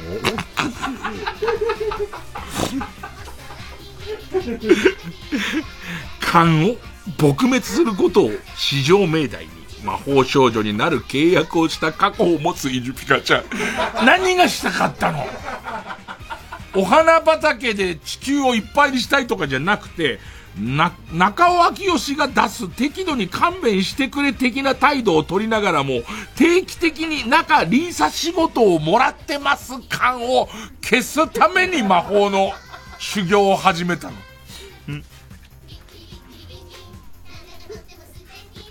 もうタイトルがもうめちゃくちゃなんだよな。ペンネーム逆エビ。な、生レバーを出すと噂の店に潜入するピカの巻。全然。全然魔法とか出るらしいよ、なんつって。ね。えー、ペンネームイギリス超特急に、人気爆発で売れまくりの魔法のステッキに味を占めたスポンサーからの要請で、今話からは魔法を使う際にブレスレットを光らせ、ペンダントを光らせ、コンパクトを開け、リボンを締め、タンバリンを鳴らし、ギターをかき鳴らし、香水を振った上で、新ハイパーミラクルステッキを振ることになったピカよ。全部買ってね。なんか、それこそ平成の頭か昭和の終わりぐらいに、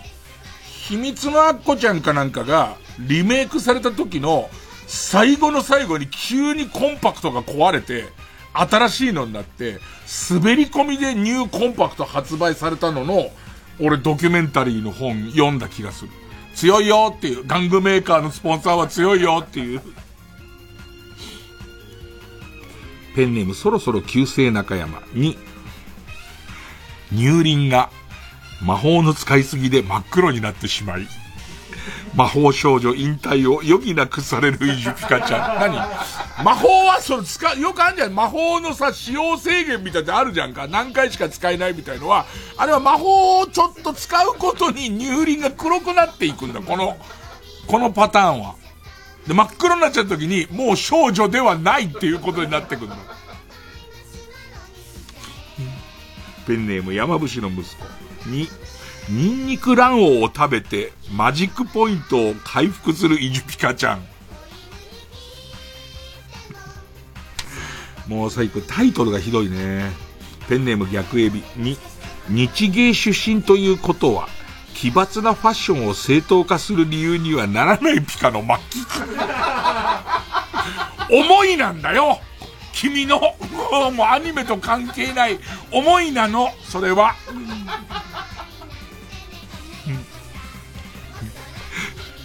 かと思えば、ペンネーム生地に間で死にま、ぬ、ぬめりを取るために、いかに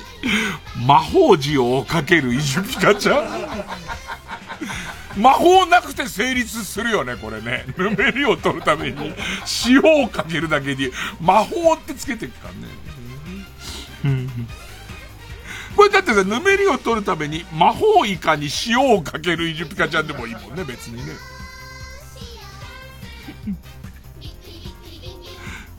ペンネームどうにもならんよ。タイトル。ぬ、ぬくみず陽一がいい人っぽく見えるのは、明石家さんまさんと絡んでいる時だけだから、共演者のキャスティング次第では扱いに気をつけた方が良さそうピカ。の巻き。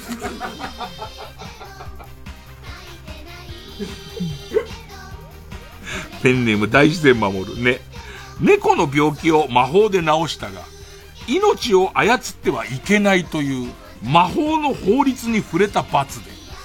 クリトリスが10倍ぐらいの大きさに腫れ上がるイジュピカちゃん。罰がおかしいんだよ。罰がおかしいんだよ。なんかあるじゃんか、そういうのを教えてくれる、なんつうの猫の寿命を長くしてあげたのはいいことかもしれないけれども、その命っていうものはそういうキリがないんだよっていう、定められた寿命っていうものがあるんだよってことを教える回だと思うの。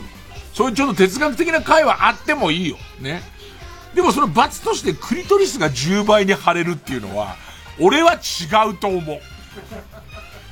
ね、1ヶ月魔法が使えないとか、それはわかりますけどね。ペンネームソフィーと双子の姉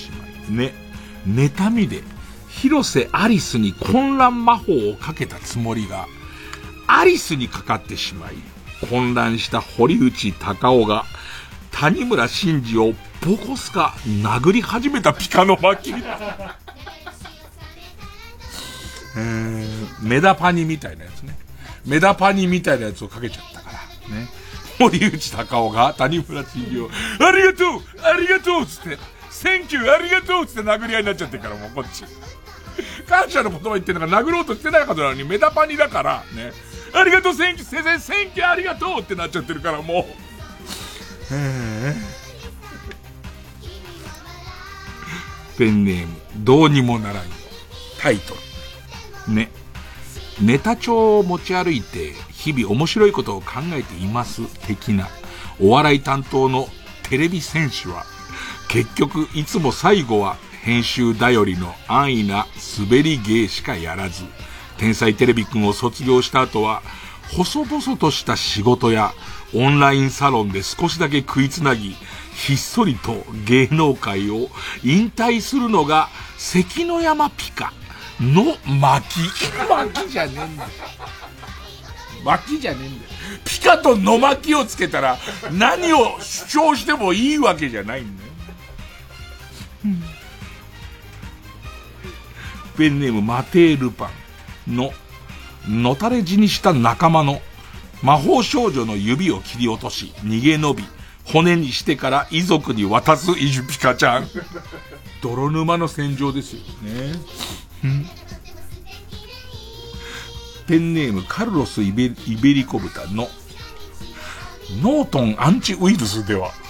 ノートン、ノートン見かけなくなったね、昔に比べるとね。多分まだあると思うよ。ノートン360みたいのはあると思いますけどね。さっきもさ、あの、カラスよけの CD の話してる時に思ったのが、AOL の CD すげえ一時期ついてたよね。アメリカオンライン。あと、ネットスケープ。ネットスケープの CD もすげえついてた。ノートンアンチウイルスではウイルスサイトとして判別されている魔法少女イジュピカちゃんの公式 HP ホームページ。え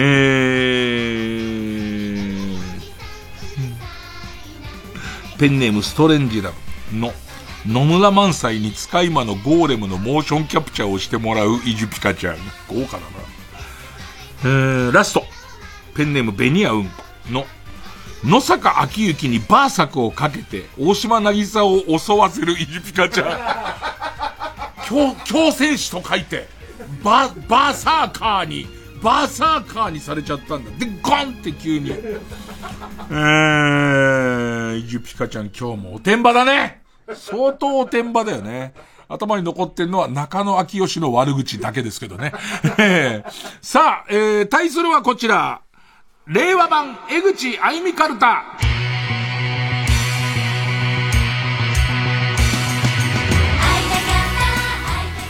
えー、まあ、衣装系はかなり充実してきてんですけどね。顔になかなか手が出せないっていう。ペンネームジョーカーマーチ。片手にサンシャイン池崎のでかい刀。あれ背負ってる感じね。えーペンネームサースンか、ガンキャノンの肩の大砲。ああ、あれをね、2個ドンっていう。すげえ可愛い子でそれだったら超笑うけどね。普通に他のグループ行ってもセンター取るような子が、肩にキャノン砲ドーンっつって出て、そこひ、膝で張った形でね、狙いをつけるっていうね。ペンネームろくでなし、か、加藤サリが着なくなったカープのユニフォーム。加藤サリ、カープの話なんかもう一切しないもんね、もうそれ。数年してないよね。ヤクルトが優勝しだしてから一切してないよね、もうね。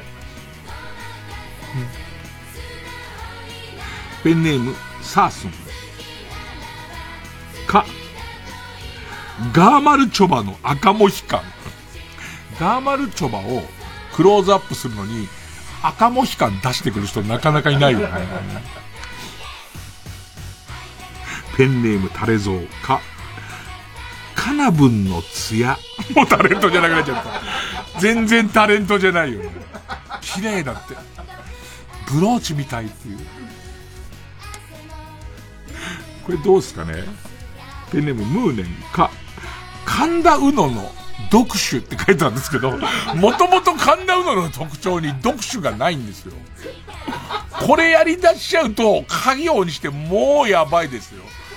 これ、え鴨志田四郎。か、ガバイばあちゃんのバギナって書いてますけど、これもう、いや、ありますけど、ありますけど、これ家業にしてこれはやばい気が僕するんですよね。えーここまで荒れちゃうと。ペンネームチェリマツ。か、川端康成の文才。もうだ、だったらアイドルなんかやんじゃねえよ。川端康成の文才だったら他いらねえよ。お前、なんで川端康成の文才があるのに肩にキャノン砲ついてんだよ、お前。いらないだろ、それどうやったって。ペンネーム無職継続中。か、関羽のヒゲ。俺あの、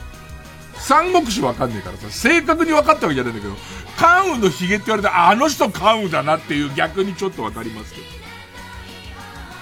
ペンネーム田中フクロウ。き、狐が持ってる音を出す機械だって。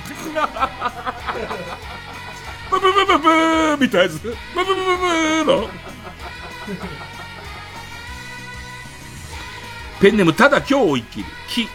北王子金也のもみあげが右。藤子不二雄へのもみあげが左。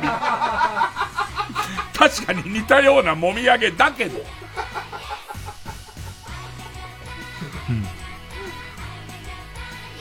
ペンネームただ今日を生きる。き、京都のお土産屋の店先にある、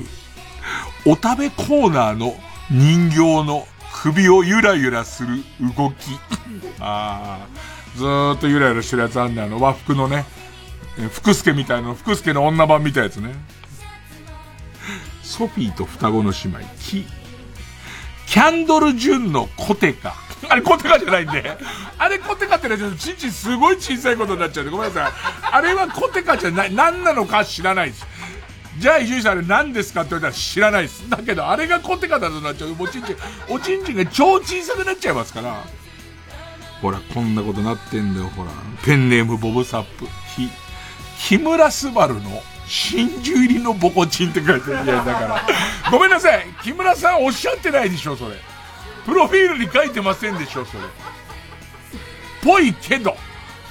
ぽいけどね。うんうん え、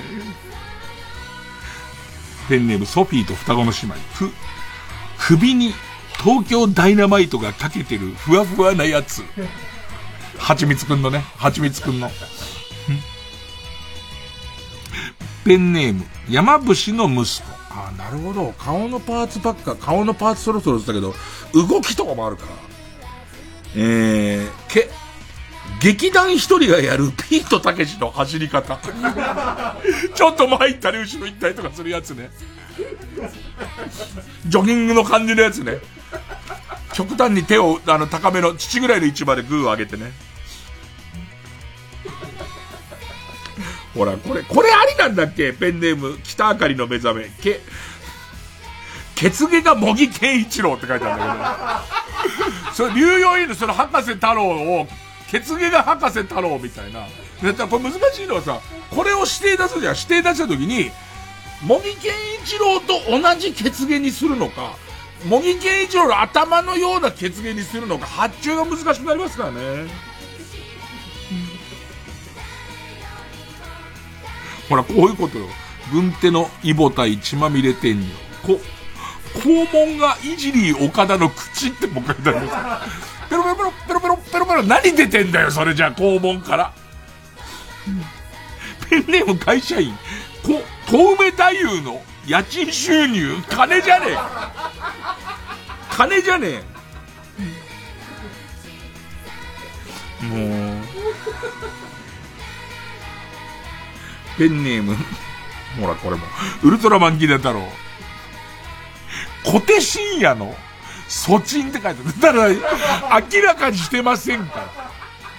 小手さんは。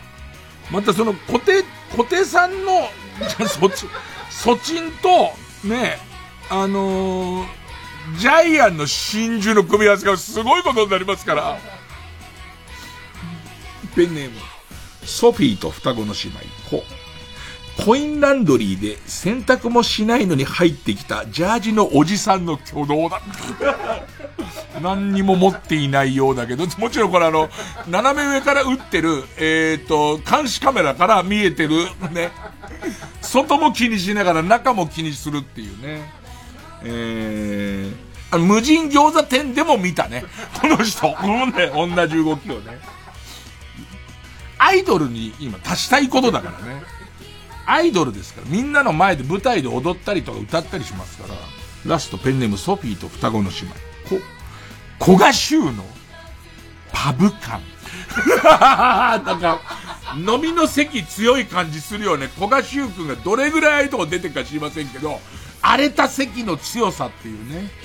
えー、ということで、今回もいい勝負じゃないでしょうか。リスナー投票で勝ち残るカルタを決めます。え、勝ったと思う方のカルタが魔法少女イジュピカちゃんカルタなら、メールの件名にカタカナでイジュピカ。えー、勝ったのが令和版江口あいみカルタならメールの件名にひらがなであいみと書いて、メールの本文の方には住所、氏名、年齢、電話番号を書いてこれからかかる曲の間に送ってください。投票は一人一回です。抽選で3名様にバカ力カードをプレゼントします。メールアドレスは baka baka.tbs.co.jp baka アットマーク tbs.co.jp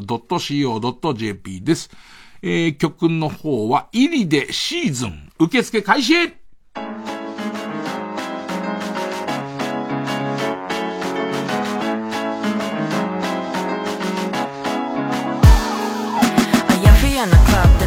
今日も暮らしていけ的なパブから抜け出す How it down me what soda 飲み干す like water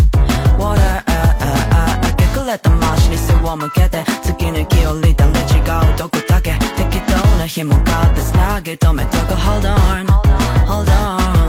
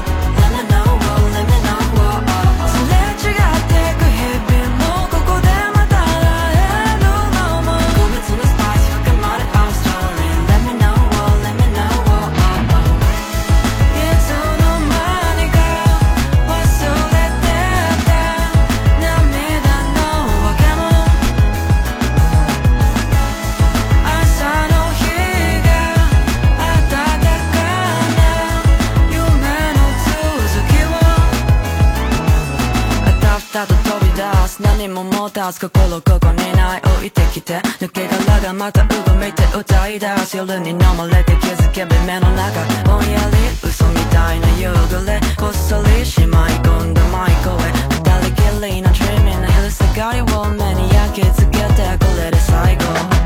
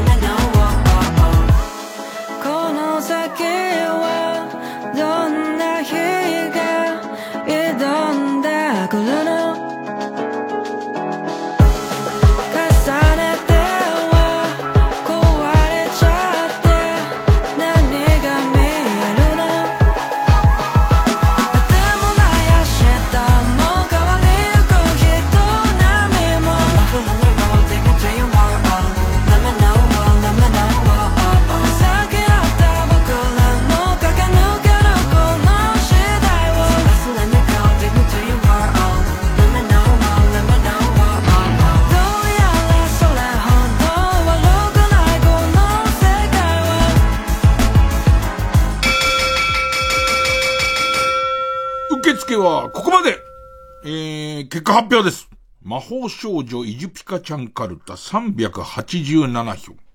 令和版江口あいみカルタ342票。勝ったのは、魔法少女イジュピカちゃんカルタ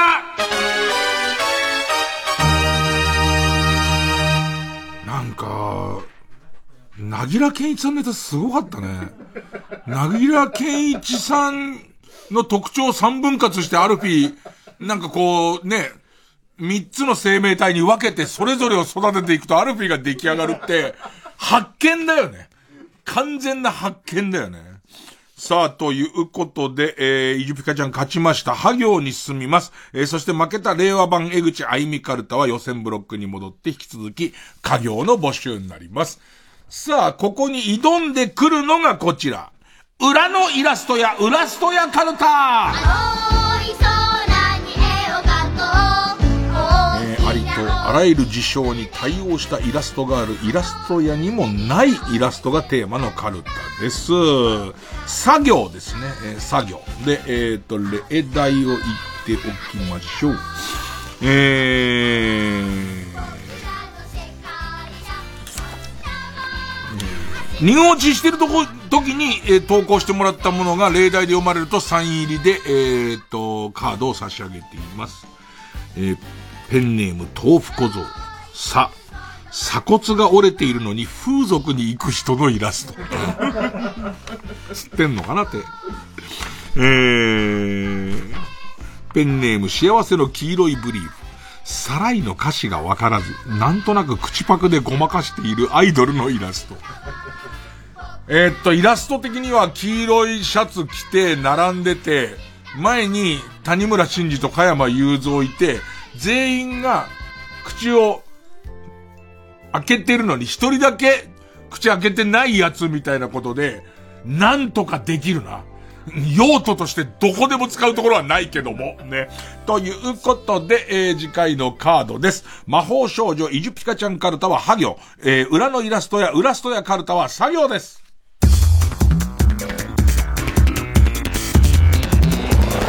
ジャンク It's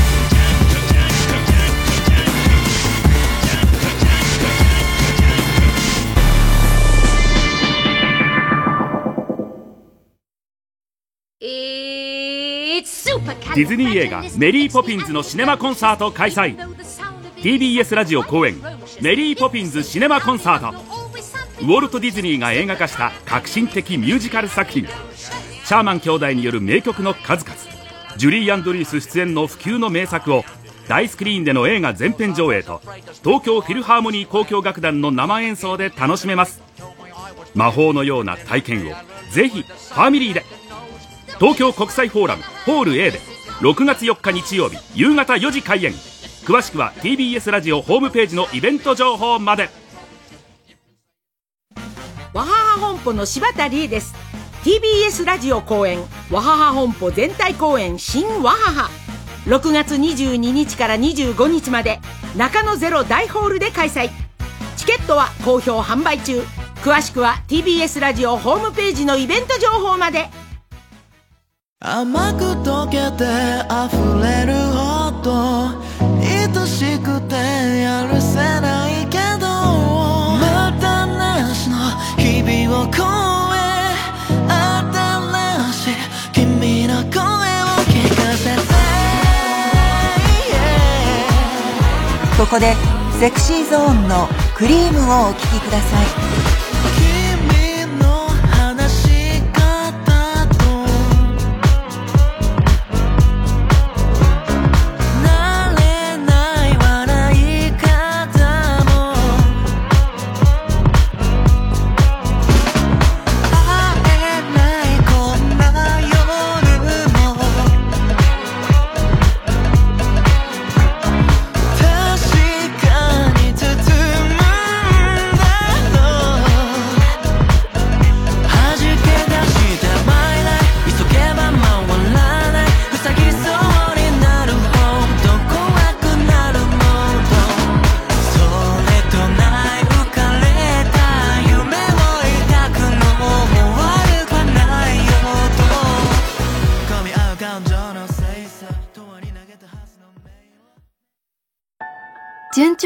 生がいいとは限らない。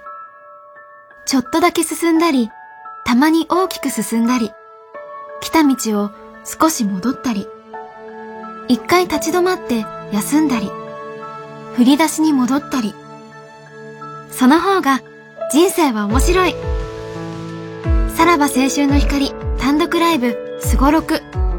5月16日から開催。詳しくは TBS ラジオイベントページをご覧ください。東京から全国6都市へ一つずつ駒を進めます。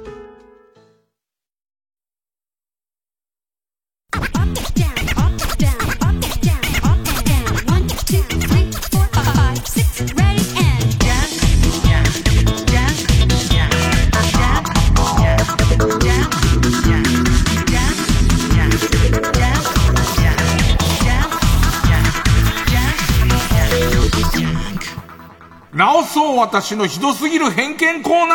ーさあ、えーこのコーナー皆さんが持っている偏見を告白することで反省し世の中をより良くしていこうというコーナーです。ね、えー、ペンネーム豆腐小僧。鉄火巻きが好きなギャルは性格がいい。かんぴょう巻き、かんぴょう巻き好きなギャルいいよね。なんだろう。鉄火巻きも、なんかトロ鉄火って言われるとそれはそれなんだよね。なんだろうね。赤身の鉄火巻きだよね。赤身の鉄火巻きとかんぴょう巻き。偏見なんだけどね、別に。性格ってそういうんで決まるわけじゃないから。だから無理やりそこに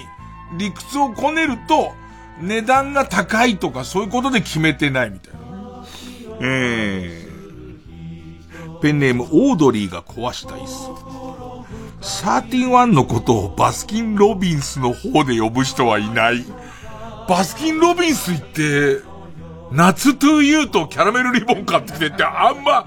バスキン・ロビンスって言ってる人聞いたことないね。本当だ。えー、ペンネームトープ小僧。何でも買い取りますとか言ってる店に限って、買い取りの基準が厳しいし、うんこは買い取らない。もうさ、それ、偏見とかじゃねえ。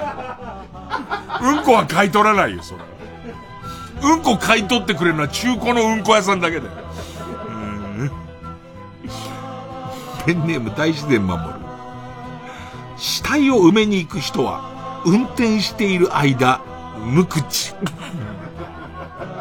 でしょうね。あんまペラペラ喋る人はいませんよね。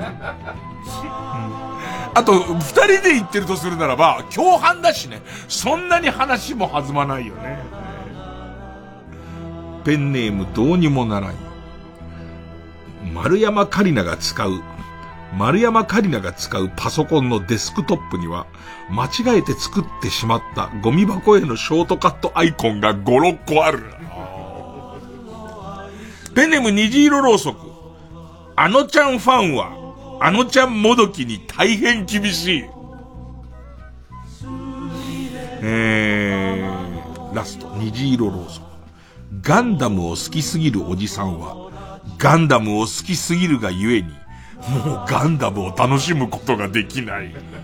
うわあなんか真理な気がするななんか自分の偏見に気づいた方は、反省のためにお送りください。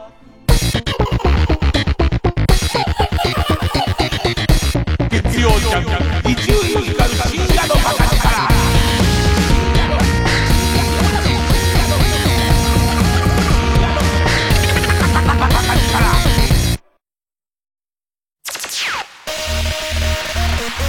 イェイイェイイェイ DJ コーです!空気階段の第6回単独公演無修正が5月16日からスタートします!ヘイ東京札幌名古屋千葉岡山大阪仙台福岡東京。全国9カ所26公演2万人動員予定の全国ツアートゥーダンスポポポポ。イエーこれはまさにヤバいバルテンダンス詳しくは TBS ラジオのイベントページで。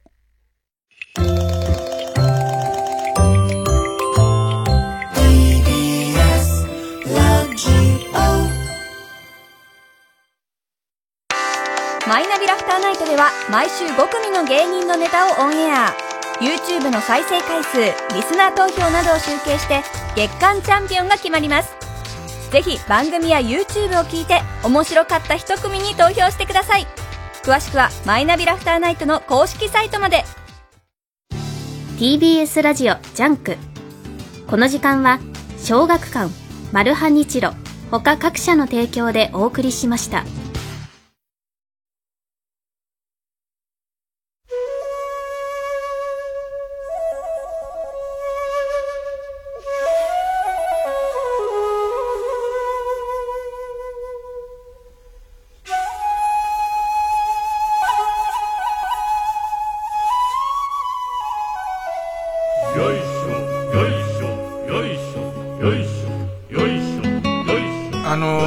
先週思いつきで言って、親父の海、実はかけたいって言って、そしたらあの、二代目 AD の吉井くんが、二代目、二代目 AD じゃないよね。AD の二代目吉井くんが、ね、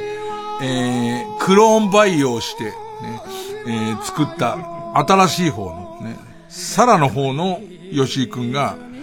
レコード室実は走ったんだよね。資料室っての今。走ったら、えー、村木健吉の親父の海は、えー、緑山スタジオに保管されているので、ありませんって言われて、で、終わった後に、そりゃねえよなっていう、その、80年ぐらいの曲で、後で CD とかも出てるわけで、リクエストとか、あとなんか懐かしい曲とかを急にかける番組とかもう対応できねえじゃん。そんな新しいやつまで、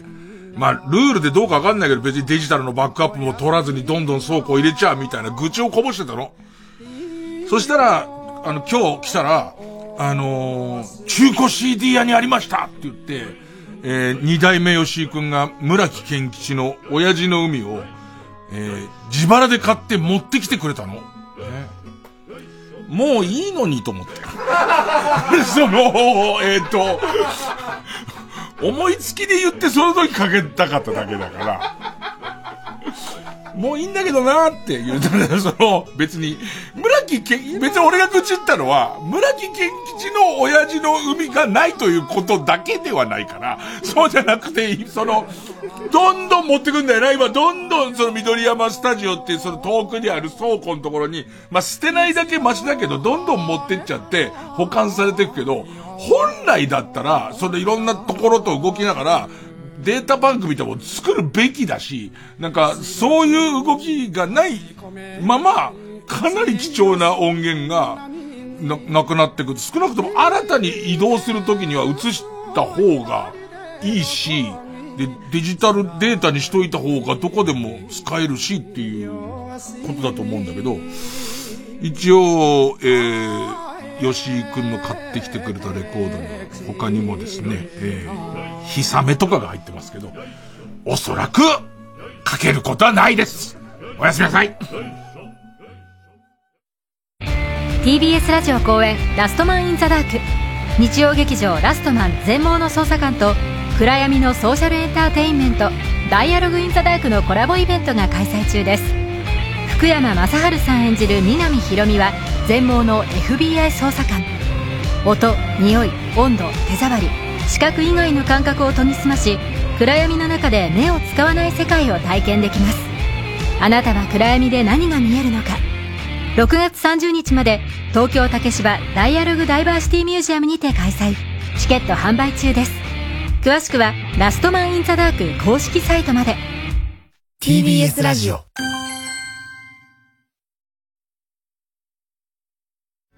総合住宅展示場 TBS ハウジングであなたも夢を形にしませんか？3時です